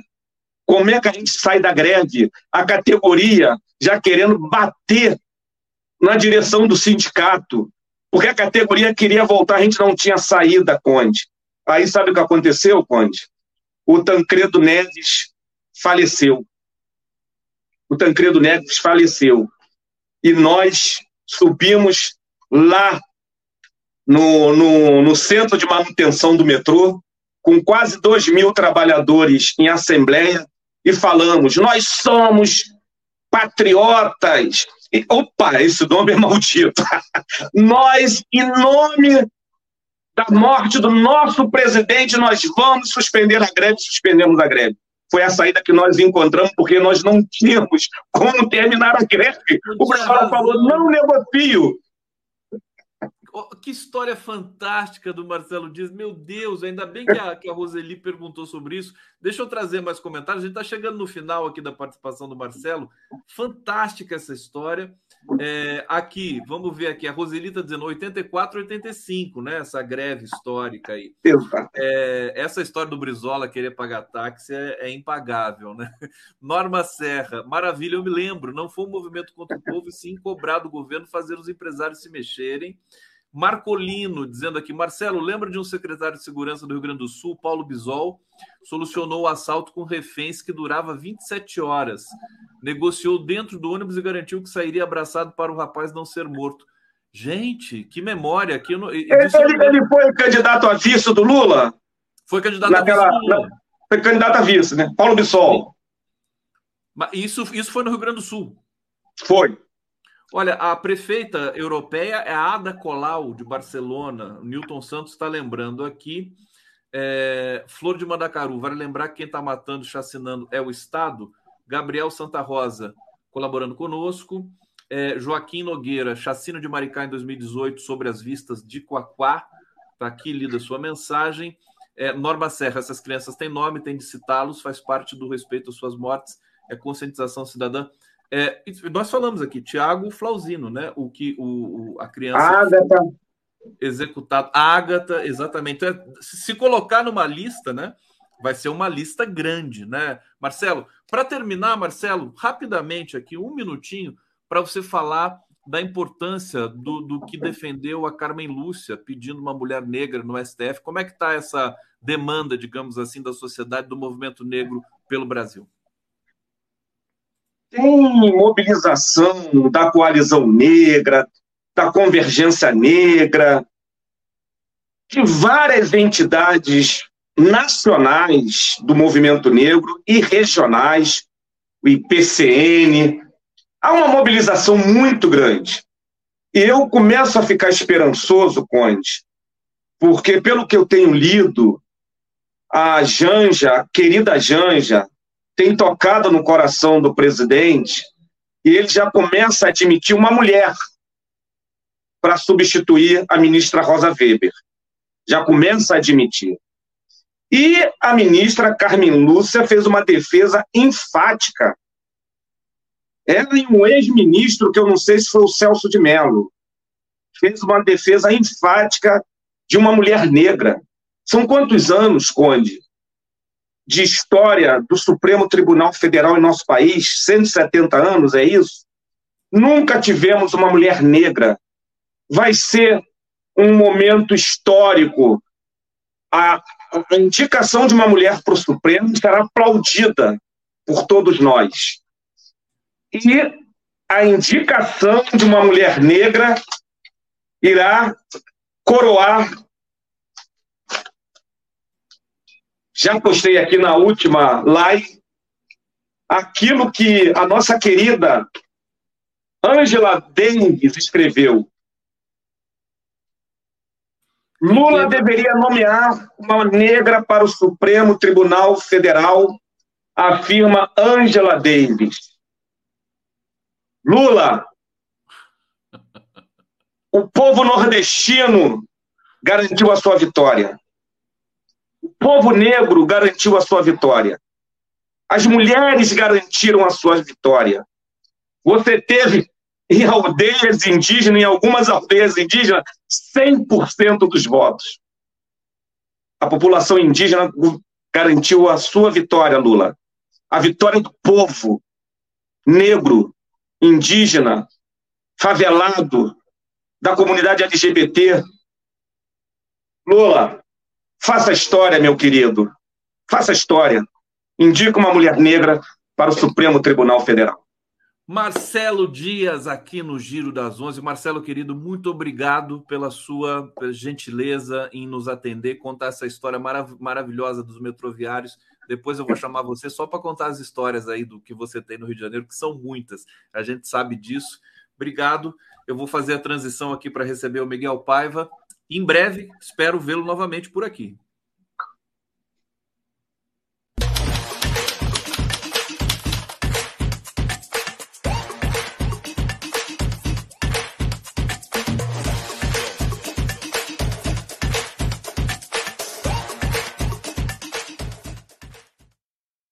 Miguel Paiva! Fala, Conde! Finalmente você chegou, tudo bom com você? Ah, Olha, eu já Miguel, estava aqui. Eu já estava aqui. aqui. Eu fiz uma onda tão grande com você, um negócio de meio-dia, que acabei estando liberado meio-dia e um. Tinha que fazer meio-dia, Miguel Paiva, que você falou. Eu vou te dizer o que, que era, entendeu? Naquele dia, era para comprar os ingressos do Paul McCartney, que abria meio-dia. Mas aí eu consegui comprar antes. Eu consegui comprar mas, antes. Mas como... comprar, você não compra pela internet? Compro pela internet, mas ia abrir meio-dia. Os meus filhos estão comprando lá os outros e tal, mas eu comprei os meus ontem porque abriu pelo fã-clube. E me passaram um link e eu comprei, entendeu? Você está numa expectativa furiosa para ver o Paul. Não, Furiosa não, estou numa expectativa normal. Eu não esperava que o Paul fosse se apresentar novamente, entendeu? Eu já vi o Paul duas vezes, entendeu? Você já então, viu duas vezes? Ele já, vem já. pro ele vem pro Maracanã, né? Vem no Maracanã, exatamente. Vem no Maracanã. É, é, é. E, e os, vai passar os em São meus Paulo filhos, também, né? Meus filhos querem que eu vá com eles de pista, prêmio mas eu não tenho mais idade para ficar em pé durante horas. Então, eu não sei, eu ainda estou na dúvida. Eu comprei cadeira ali, a melhor cadeira próxima do palco, para ver. Depois eu resolvo se eu vou de cadeira. O, o, Paul McCartney é impressionante, né? O Paul McCartney acho que está com 80 81, 81. 81 anos. 81. E ele é. grava aqueles vídeos curtinhos do, de TikTok É, acho que ele faz isso no Instagram, não, não sei. E ele tá numa vitalidade, numa saúde, parece é um menino. Impressionante, é impressionante. Ele reúne a energia de todos de, dos outros dois Beatles que já morreram, ele, ele reúne nele, entendeu? Porque. Ele vai na festa dos filhos, dos netos dele e, e, e toma conta. Tudo, tudo. Ele é impressionante. E ele tá, ele tá bonito, né? Ele tá bem, ele tá. Ah, ele, tá... ele e o Mick Jagger, para mim, são um exemplo de que a juventude é uma coisa ideológica, a juventude não tem nada a ver com a idade, entendeu? A juventude é um estado de espírito, para não dizer essa frase boba, entendeu? Mas é verdade. Entendeu? Eu tenho entrevistado tanta gente aqui com mais de 80 anos, figuras históricas da, da política, da história brasileira, todos assim, com uma vitalidade. Eu entrevistei o Sérgio Rezende, que foi ministro de Ciência e Tecnologia, está com 82 anos, 83. É. É. Ele está atuando, trabalhando, coordenando questões. É, mudou, né, o, o, Miguel Paiva? O novo, assim, eu me lembro. Não, mudou, mudou, mudou completamente. E no, no era começo... bom prestar uma homenagem, inclusive, a Fernanda Montenegro, que é a maior representante das pessoas jovens com mais de 90. Ela tem mais de 90. Amiga. Fernanda Montenegro. Sua amiga, né? Sua amiga, exatamente, minha amiga, exatamente. Me manda. Eu estava em Lisboa, mandou mensagens. É, não, a entrevista que ela deu para Eudegar foi linda e, e, fiquei impressionado com a, com a jovialidade dela. É assim, no começo do século, 40 anos estava velho. No meio do século 20, né? No meio do século 20. No, no meio do século 20, é, é, 60 anos estava velho. No, no começo aqui dos anos 90, 2000, é, 70 anos ainda era jovem, né? Tá, é, agora é 80. Agora a nova é. marca é 80. O, o Conde, eu tenho 73 anos. Pois é, não. Você, você é mentiroso. Você, você é gato. O, o, o Miguel Paiva uh, fraudou o seu nascimento. Não tem 73 eu usando, anos. Eu estou usando uma das minhas sete vidas. Ah, isso é mentira. Coisa feia que você faz aqui. Ô, ô Miguel, essa, essa história do. essa execução do candidato a presidente no Equador, ela me lembrou Eduardo Campos. É, não, eu não é, queria tocar nesse assunto, isso. mas sou obrigado a tocar, porque é, morte de candidato a presidente, praticamente durante a campanha, é, nunca é uma coisa assim que você possa acreditar a milícia, a facção, não sei o quê. Tem dedo de poder no meio disso aí. O que, que você achou? Lógico. E tem dedo de poder e tem dedo da, da, direita, porque essa é uma, é uma linguagem que a direita usa, não é a que a esquerda usa. Pelo menos a história diz isso. O, o Aroeira que conta uma história que diz assim: por que, que, por que, que os professores de história são todos de esquerda? Porque eles são professores de história. Entendeu? Então, é, é, é, é simples assim. Por que, que os atentados é, é, são feitos normalmente pela direita? Porque a direita não tem argumentação para vencer na, no, na conversa ou no voto, eles vão na, na violência. A gente está vivendo o exemplo disso aqui. Então, é claro que, mesmo que ele não sendo um candidato de esquerda, porque ele não era, entendeu? ele estava se posicionando contra alguma coisa que não interessava a quem está no poder. É uma língua. Eu falei disso ontem é, no programa com, com Aquiles, na hora que eu vi a notícia. Eu estava fazendo o programa com ele às 10 e pouco e vi a notícia. Naquele aqui. momento que a notícia surgiu. Exatamente. Aí eu comentei isso, e porque a gente estava falando sobre a segurança do, do Lula, que aquele, aquele vazamento que teve de mensagens, do, do que, que, os informes foram passados para o Mauro Cid. Gente, é uma é coisa inacreditável. Já no governo Lula, o Mauro Cid fica sabendo do, do itinerário do Lula. É, é inacreditável a, a, a, o vazamento, é inacreditável a falta de cuidado, entendeu? Em relação a esse tipo de coisa. É, o Lula é, é precisa tomar precauções, entendeu? Em relação à, à, segurança dele. Por mais que ele não queira, por mais que ele viva dessa, dessa, desse abraçar o povo, o abraçar o povo pode. Porque nós temos uma linguagem é, é, moral, nós temos um mínimo de, de comportamento, entendeu? Civilizado. A direita não tem, a extrema-direita parte para o dane-se e seja o que Deus quiser. É, então é preciso que ele cuide disso aquele cara que queria matar ele em, em Manaus, sei lá onde, entendeu? É Parintins. É Parintins. É perigoso, claro que é perigoso. E esse atentado de ontem foi chocante. A, a, a, é, a, a morte. A frieza, né? Eu tenho imagens aqui, vou colocar. É, bote de novo, porque foi inacreditável. Eu fiquei, eu quando vi, fiquei chocado, entendeu? porque é muito. Ele foi, ele foi assassinado quando entrou no carro, né? É, eu não sei exatamente, eu sei que foi um evento de campanha. E aí o pessoal foi abaixando, foi. foi, foi ah, enfim, sim, é o pessoal que estava ali perto, né? Que tava ah, bexiga. Lembra a cena do assassinato do Marcelo Arruda no, é. em Foz do Iguaçu. Exatamente. Não, é inacreditável. É exatamente no meio de uma festa, eh, o cara vem porque é sempre aquele momento que você não está não tá esperando. A Cristina Kirchner também, lembra? Quando ela, o cara falhou a Quase arma. Quase foi assassinada. Exatamente. E foi assim, no momento. É, é sempre. O, o, Bob Kennedy foi assim, no momento de festa, de confraternização. O próprio John Kennedy, ali numa coisa maluca, que a gente até hoje não sabe exatamente como é que funcionou, mas também no momento de festa, no momento de alegria, a linguagem deles é justamente essa, de quebrar é, a expectativa, entendeu? E, e, agir dentro disso. E a gente viu nesses anos todos o, o, o que, que foi o governo capaz de qualquer coisa, né? E está sendo. É, como diz o, como dizem aí, né? o entorno do Bolsonaro está todo na cadeia, né? Só falta ele. Só falta ele. É, é, como é que é? Silvinei, é, o Anderson Torres. Anderson Torres e o Mauro Cid. Cid é. É, aqueles terror... 1.500 terroristas que tentaram invadir. Não, mas eu estou falando só, da, só da, da das pessoas só ligadas. Da panelinha. Só da panelinha ligada institucionalmente a ele. Sim, claro, claro.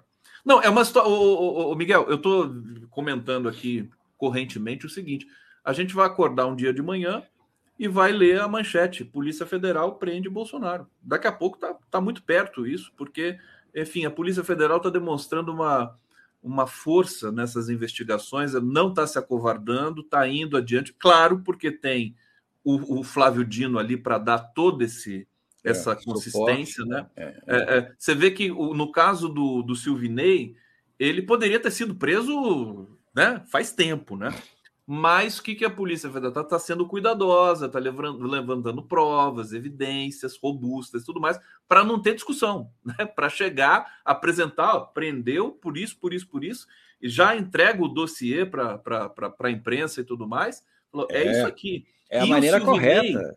Você sabe que vai, ele, vai, ele vai depor hoje para a Polícia Federal, uhum. e nesse depoimento, inclusive já deve estar acontecendo é, a Polícia Federal vai oferecer para ele a delação premiada. Olha só. É, exatamente. É, exatamente. É, e, a, desse jeito, só a Lindora que se manifesta contra, entendeu? É a única, porque o resto tudo está quieto. A Lindora conseguiu prejudicar o mínimo de esperança que o Aras tinha de ser reconduzido ao pódio, é, é, dando essa declaração, entendeu? Sendo contra a, a, a prisão dele. Eu acho que a Polícia Federal está fazendo, e o Alexandre de Moraes, sobretudo, está fazendo com muito cuidado, porque é, o dia que a gente receber essa notícia de manhã cedo, não é mais pelos jornais, porque os jornais não existem mais, né? A gente vai ligar a televisão, vai ligar o celular e vai ver a notícia. Porque as pessoas já estão começando também a se acostumar com esta, com esta ideia eu não digo nem a extrema-direita que apoia ele, não. Eu digo nós, nós que sempre tivemos, alimentamos esse, esse temor né, por qualquer atitude em relação aos militares, em relação ao Bolsonaro, em relação. A gente tem um, um medo atávico aí, quase que atávico de mexer com, com essa história, entendeu? A gente já está se acostumando com essa ideia de que o seguinte: a democracia pode continuar existindo, as instituições podem se manifestar, o Supremo pode mandar prender, a Polícia Federal pode agir. Não vai acontecer nada. É normal, faz parte do, da, da instituição isso, entendeu? Porque a gente tinha muito, muito medo disso. E a gente, quantas vezes a gente ouviu, não, deixa de, não, deixa para lá, não, vamos, vamos tocar em frente, não vamos, não vamos mexer nisso, não. Já está começando a mudar esse, esse panorama e isso é bom. Não tem mais motivo para as pessoas se escandalizarem com a prisão do, do Bolsonaro. O Bolsonaro já fez tanta coisa ruim esse tempo todo que não isso, dá mais. Já foi, já foi amortecido, né? já, exatamente. Já não tem mais o que, o que já não tem não mais é o que. Já não vai o que, que vem aí ainda? O que, que pode vir ainda? A Marielle, a única coisa que a gente está esperando aí, mas eu não quero dizer nada porque eu não tenho nada a dizer sobre isso, porque eu não tenho prova de nada, entendeu? Mas é a única coisa que resta é, é, é para ser imputado a, a, a, mais pessoas importantes é esse crime, que ainda não, não. se chegou ao mandante. Eu acho que o, o, desdobramento natural da prisão do Bolsonaro é, é o que vai acontecer com os filhos dele. Né? É. Um é senador, o outro é deputado federal, e o outro é vereador. O Carluxo é vereador ainda, né? É vereador ainda, é vereador. vereador. É, e, vereador. e, o 04, que não é nada, mas que também está cheio de, de, esqueleto no armário. Não, não é nada, mas ele carrega esse cargo assim com a maior competência. Com a maior competência, né? Que, inclusive, a história, uma das histórias do, do, do, do, levantamento ali das investigações sobre a Marielle tem a ver com o fato dele alegar que namorou a filha do é, do Lessa, né? Sendo que naquele período a filha do Lessa estava nos Estados Unidos, salvo engano, essa é a história. Quer dizer, enfim, é, é, é, é picaretagem. É, Miguel, eles, não têm, eles não têm o menor pudor, Conde, não têm o menor pudor e a menor competência também. Essa história dos 17 e-mails eu não vou conseguir esquecer, 17 mil e-mails eu não vou esquecer jamais, entendeu? Estava tudo ali, eles você, quando apaga seus e-mails, você não vai na, na caixa de. Não, você sabe que. É, é, agora, eu não tenho né, e-mails que. que Comprometedor, que, nem eu, pois é. Comprometedores. Mas tem esse processo. Se você não tirar da lixeira, ele continua lá. Exatamente. E eu desconfio até que ele continue em outro lugar, entendeu? Se você tirar da lixeira. É, eles são capazes de, de, de encontrar. Agora, Agora eles você, vê, você vê o. Facilitaram muito a simbologia do 17, né? 17 mil e-mails, 17 milhões e meio de Pix para o Bolsonaro, e o número dele foi 17, né? Durante é, um tempo aí. Tá? É, o númerozinho lascado. Agora, é. Miguel, é, esse, esse, esse Pix do Bolsonaro também é um escândalo tão, tão evidente, né? Eu tenho comigo que esse dinheiro não vai ficar para ele, como ele está querendo as autoridades. Eu não sei, eu espero, eu espero que haja uma investigação decente do COAF em relação a esse, a esse dinheiro, porque é um dinheiro que existe, que está em algum lugar e que não paga imposto. Porque você faz um Pix, o Pix é, é, um, é uma doação anônima, sei lá, ou, ou, do que, que é, e esse dinheiro vai para uma aplicação.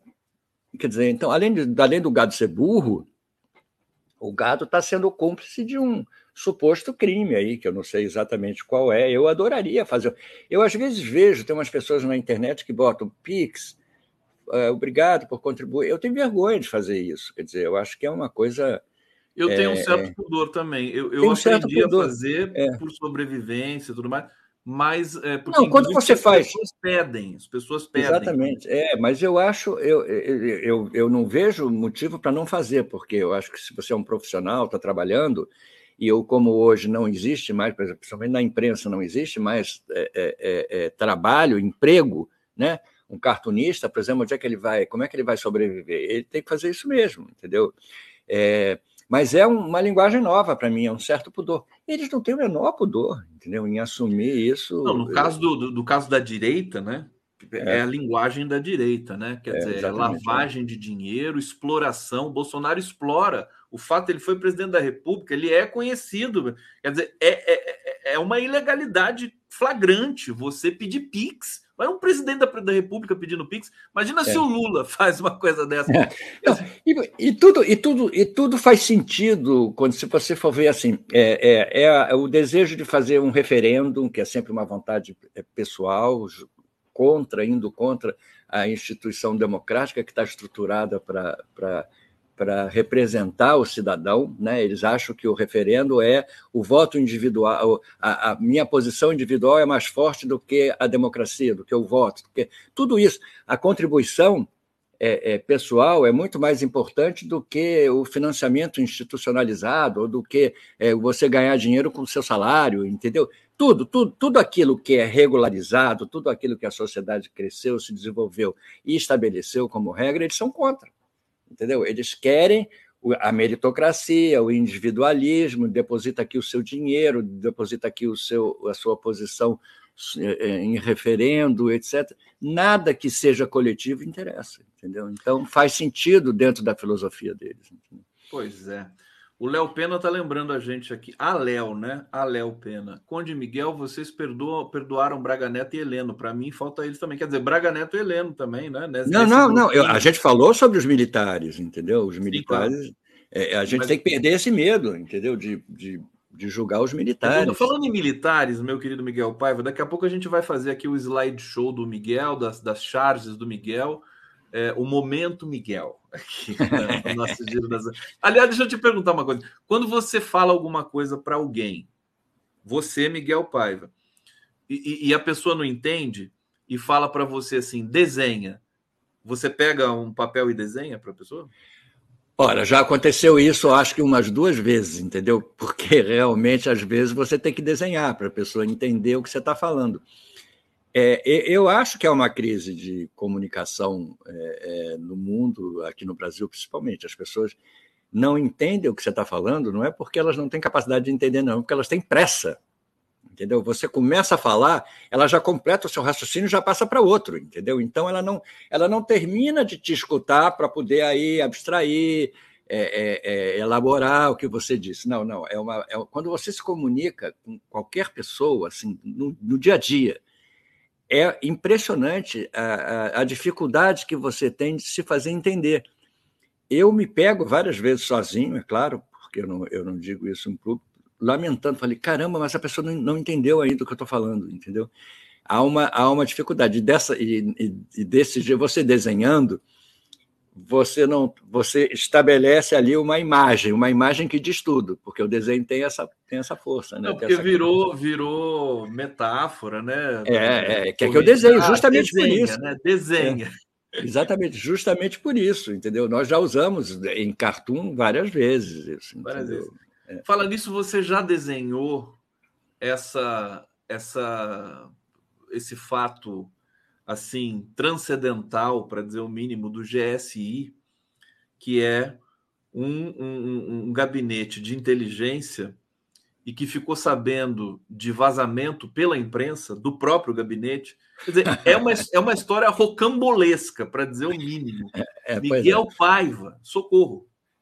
Não, eu não desenhei ainda, porque é uma história tão rocabolesca que não foi ainda totalmente esclarecida, entendeu? Eu preciso entender o que se passa. Primeiro, eu preciso entender o que é o GSI, se ele tem, qual é a finalidade do GSI, entendeu? É, é, para que, que ele serve exatamente? E depois para entender o que, que aconteceu. Este vazamento é o vazamento que eu tô, que eu falei aí dos, dos 17 mil e-mails, se soma isso também o vazamento do GSI faz parte desse, desses e-mails, porque eles comunicaram através do e-mail que o GSI estava vazando, inclusive, informações sobre o Lula. Então, eu, eu não sei exatamente qual é a finalidade do, do GSI. Eu preciso ainda me dedicar ao conhecimento, ao aprendizado do GSI para poder fazer algum desenho, entendeu? Mas eu estou curioso. Tá aí o Miguel Pai. Vamos mostrar então aqui algumas charges do Miguel é, que é um momento fantástico aqui. Deixa eu compartilhar a tela bonitinho. Tá aqui, vamos para essa primeira. Deixa eu até tirar a legenda para não perturbar a, a leitura aqui do nosso público. Essa aqui, vamos ver, se estivesse na minha moto não acontecia isso, senhor presidente, e o senhor ministro, infelizmente, furou. É o Silvinei aqui, é, o, Silvinei, é, o Anderson Torres e o Pestilento. Exatamente, os dois na moto da. Eu até inventei aí que a moto da, da Polícia Rodoviária tem um sidekick para poder botar os nazista, três. Nazista, né? Antigamente tinha.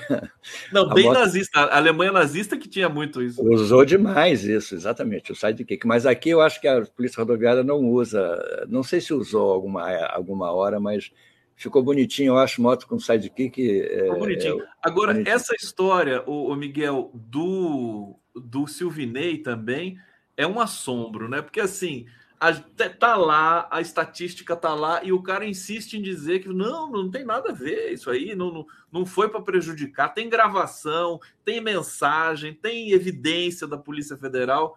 É, o que a gente fica. Eu me lembro, você você estava ao vivo, acho que no momento da eleição assim Sim. como a Denise Assis, a equipe do 247, que quando apareceu a notícia de que é, os, os caminhões, os ônibus com eleitores no Nordeste estavam sendo parados pela polícia, a gente ficou desesperado, né? Falou, Cacá, foi, ferrou. Foi, foi, foi, foi, foi preocupante. Apesar de que, se a gente pensasse bem, é, eu fiquei com medo que aquilo ali se transformasse numa coisa mais grave, que aquilo ali se transformasse numa, numa interdição das urnas, numa, numa suspensão das eleições, porque causasse tanto, tanto transtorno que causasse isso. Porque, se você for pensar bem, a, a, é, é, a função de parar todos os eleitores para não votarem no Lula é uma coisa um pouco, um pouco sonhadora, né? um pouco é, é, absurda, digamos assim. Mas eu tinha medo que isso se transformasse num caos e esse caos é, justificasse, entre aspas, a, o, a suspensão da, das eleições, que eu acho que era um pouco o que eles queriam, entendeu? É, de qualquer forma, é mais um, um, um, sinal de incompetência deles, entendeu? Como é que eles iam com isso? Agora, as provas são mais do que robustas, tem mapas da, do, das cidades onde o Lula tinha é, maior número de votos tem comprovação, tem conversa da, da moça lá com o marido, tem dizendo que está em reunião com o ministro. Que fala. Tem, que, tem né? tudo, tem tudo. E hoje o Anderson Torres, eu vi aqui a, a, a ele depondo na, na CPI da Assembleia de Brasília, né, que, enfim, ele repetiu o mesmo discurso que ele fez na, na CPMI. Mas o que, que ele vai dizer? Vai dizer para a Assembleia da, da, da, da, de Brasília que ele é culpado? Não vai dizer. Então, ele vai ficar calado? Não, porque ele tem. Então, eles continuam repetindo a mentira até o momento em que forem julgados e ficar comprovado que eles estão mentindo, porque é, a reunião no gabinete dele, a moça disse lá, existe, está tá comprovada, está comprovada a, a, a, exibição do mapa, está comprovado que acharam a carta, a minuta do golpe, tudo. Que pois é, você, você nega, tá... você nega até a morte, você nega sempre, aquela velha história, né? Se você for, for é, encontrado numa situação de adultério muito forte, o que, que você faz? Nega, entendeu? Porque que você vai, você vai dizer o quê? Nega. Ai, ai, Miguel Paiva. Vamos aqui é. para mais uma, Olha que bonitinho isso aqui. Vai surgindo a imagem do responsável pelos atos golpistas. Quem será, Miguel Paiva? Quem será? Isso aí eu tive milhões de respostas, todo mundo sugerindo quem será. Eu não digo nem, nem sob tortura. Sob tortura. Exatamente. Ai, que bonitinho. Está aqui o discurso do reconhecimento da derrota. Isso aqui foi fantástico é. também, né? Não vale o que está é. escrito. Fizeram o um discurso para ele, né? Porque ele não Exatamente. sabe escrever, né? Claro. É, fizeram o discurso e ele não leu, mas o discurso está lá. Reconhecendo a vitória do, do Lula, reconhecendo a própria derrota, mas não vale o que está escrito contra Fantástico. a tradição do, do jogo do bicho, entendeu? Que, que... Aliás, eu estou até preocupado. tinha uma apontadora do jogo do bicho que ficava aqui na esquina sempre de casa, uma senhora aqui que eu conheço, aqui que mora aqui na comunidade, aqui do bairro. É. E ela sumiu, não sei o que, o que aconteceu com ela, entendeu? Confessa, eu já joguei. Miguel, você jogava no bicho toda semana, Miguel? Não, toda semana não. Eu só, eu só jogava quando eu sonhava com algum bicho, entendeu? nunca, com algum bicho. Você já ganhou nunca deu certo. Não, no jogo do bicho não, mas na, lo, na Mega Sena eu já ganhei três vezes. O quê? Como assim? Quadra, já ganhei a quadra, nunca ganhei a Mega Sena, claro. Sempre ganhei prêmio assim, em torno de mil reais, entendeu? Mas já ganhei, ganhei agora, semana passada, ganhei a quadra. Se eu acertasse mais um número, quando eu ganhava 62 mil reais. Eu jamais eu ganhei nada na eu jogo, eu jogo Eu jogo pela internet, claro. É, eu jamais assim. ganhei, e aí eu reclamo disso para as pessoas, aí, aí, eles me perguntam assim, mas você joga? Eu falo, não. pois é, exatamente. Como é que você quer ganhar? Né? É, é. Claro, não vou ganhar nunca. Por é, que, que eu já ganhei três vezes? Porque eu jogo. Porque você joga, exatamente. Vamos mais uma aqui. Deixa é. eu ver essa aqui. Posso entrar só se for para trabalhar sem reclamar, sem carteira assinada. É, Esse aqui é referente à, fala, fala, do Zema, né? A, a do, do, Zema, Zema. né? É. Aí tem a outra que eu fiz do Zema vestido, que, que, que o Aroeira me deu a ideia. Benito, né, Zema? Não, isso aí é a ilustração da, do texto. Deixa eu ver. Aqui o Benito essa, Zema. O Aroeira disse assim: você devia ter posto a legenda assim, Benito, Zema, Benito, que bonito, que Benito, ah. Zema. Vocês, cartunistas, eu vou te contar, né? Junta Miguel Pai e Aroeira, acabou, né? Acabou tudo. Olha, eu não o... tive nenhuma ideia para amanhã ainda. Estou esperando aqui os fatos, entendeu? Tô ah, mas vez... os fatos não dão, eles não dão descanso para ninguém, né? Não, não país, dão né? trégua. Não, eu Aliás, eu acho que nunca se fez tanta charge, tanto cartoon no Brasil como hoje. Como Exatamente. hoje. É. E, e, o pessoal, até da mídia, agora a mídia co corporativa, o, o Montanaro é genial, né? Aquele pessoal Eles estão eles estão fazendo coisas maravilhosas. Eu me Montanaro lembro, é um craque. O Montanaro, crack. o Montanaro é um craque, é um cracaço. O Bennett, né? Eu me lembro que quando a coisa estava feia, feíssima, né? Golpe contra Dilma, logo depois do golpe contra Dilma, é, esses cartunistas, eles, sabendo ou não, eles tinham mordaça. Eles não faziam qualquer charge, não. Você e o Arueira faziam, todas. E agora é, todo mundo é. foi para o mesmo lugar. Agora, é incrível, né? Porque você trabalha para um jornal, você sabe que o jornal é, é, é apoia o golpe, você, você não vai é. poder criticar o golpe. Né? Claro. É terrível isso. Né? É, existe existe essa, essa. Não é uma censura escancarada, né? uma, uma censura velada. Eu, na realidade, nunca. Já trabalhei no JB, no Globo, eu, eu só tive dois, dois episódios de censura, um no JB, que o Paulo Henrique Amorim, o saudoso Paulo Henrique Amorim, era editor do jornal, disse para mim assim, quando eu entrei há muitos anos, você só não pode falar de duas coisas, da usina nuclear de Angra dos Reis e da mulher do Figueiredo. O resto está liberado. Entendeu? Esse foi o único, não sei, não, nunca entendi por quê. A mulher do Figueiredo já era tão alvo de tudo, e a usina nuclear de, de, de, Angra era o grande projeto do governo militar, né? Do governo Paulo, Figueiredo. O Paulo Henrique não estava tirando uma com você, não? Não, não, ele estava me dizendo o que era o que era a regra mesmo. E uma vez no Globo, que eu fiz um desenho do Reagan é, vestido de cowboy, entrando na, na, na Guatemala ou na Nicarágua, não me lembro agora, na Guatemala, na Nicarágua, não me lembro que país era, e o Roberto Marinho mandou uma mensagem escrita no, no, na própria charge, no recorte da charge, dizendo assim: pede ao cartunista para não falar mais nesse assunto. Eu, eu, eu, acho que existe uma síndrome né, que, que, que perdura até hoje, essa coisa da, da, do dono né, ou do diretor querer influenciar mas, não, se meter, né? Se eu meter acho que isso é, é um desserviço tão grande, é, porque assim você você artificializa tudo. Quer dizer, é. você tem que permitir o contraditório, você tem que permitir a pessoa que não concorda com você. Mas é óbvio, é, é, óbvio. É uma coisa assim que não, não faz o menor sentido. Até em fileiras progressistas, esse, esse processo é, é, uma, é uma má interpretação do que é a produção de informação. Ô Miguel, eu queria aproveitar é, para que você tem uma notícia que acabou de subir aqui no 247, que é o seguinte: volta da violência como instrumento político no Equador e região preocupa o Planalto. Ou seja, sinal de alerta, que aliás é o mote do nosso encontro aqui de hoje, né? Sim. Equador é alerta para o Brasil. É, fica mais alerta ainda em função dessa história do GSI e de que é, a gente percebe que a segurança do presidente Lula tem vulnerabilidades, né, flagrantes.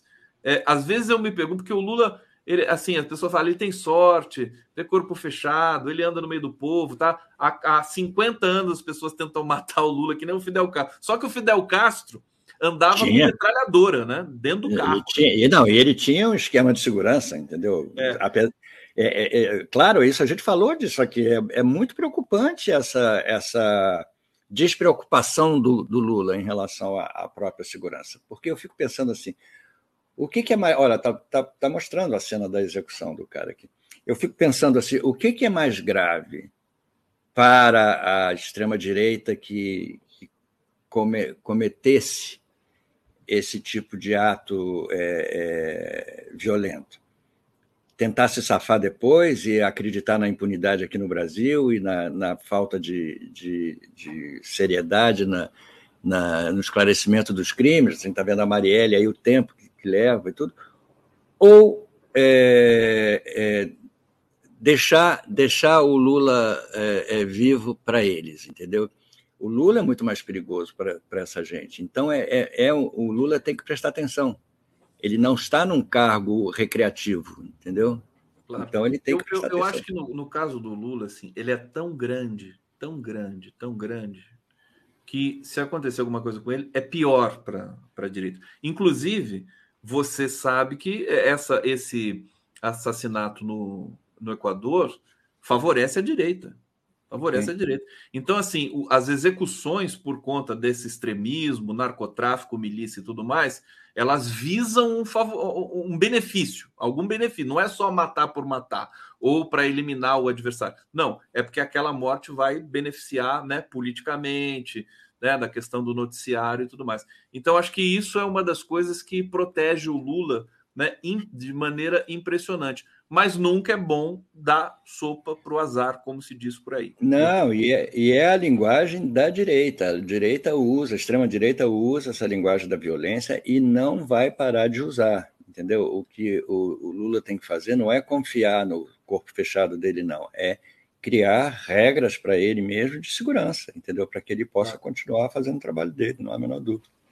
Miguel Paiva aqui no Giro, estamos terminando o nosso Giro Edivar, Edivar 2000, 2110, é isso? Pedra preciosa, viagem para Estados Unidos, pedra vira dólar, depósito nas contas dos amigos, depois virar Pix em real, limpeza do din-din. Está dizendo aqui, resumindo um pouco a, é, a é. carreira de crime do, do Bolsonaro. Miguel Paiva, a carreira que o dinheiro segue, né, para chegar até, até eles. Já, diz, já diziam velhos, velhos detetives: sigam o dinheiro, quer dizer, diz, sigam a mulher antigamente, né? Mas hoje, hoje é de siga o dinheiro que você vai achar toda, toda a explicação para tudo. O dinheiro está sempre atrás dessas Siga histórias. o Pix, siga o Pix. Siga já o diria Pix. o Coaf. É. Meu querido Miguel, obrigado, viu? Super beijo aí para você, para todo mundo aí, para os seus queridos. Para vocês que acompanharam o Giro das 11 hoje pela TV 247, pela TVT, voltamos amanhã Muito e bom. amanhã é sexta-feira. Vão se preparando aí. Valeu, gente. Beijo. Beijo para todos. Tchau, tchau.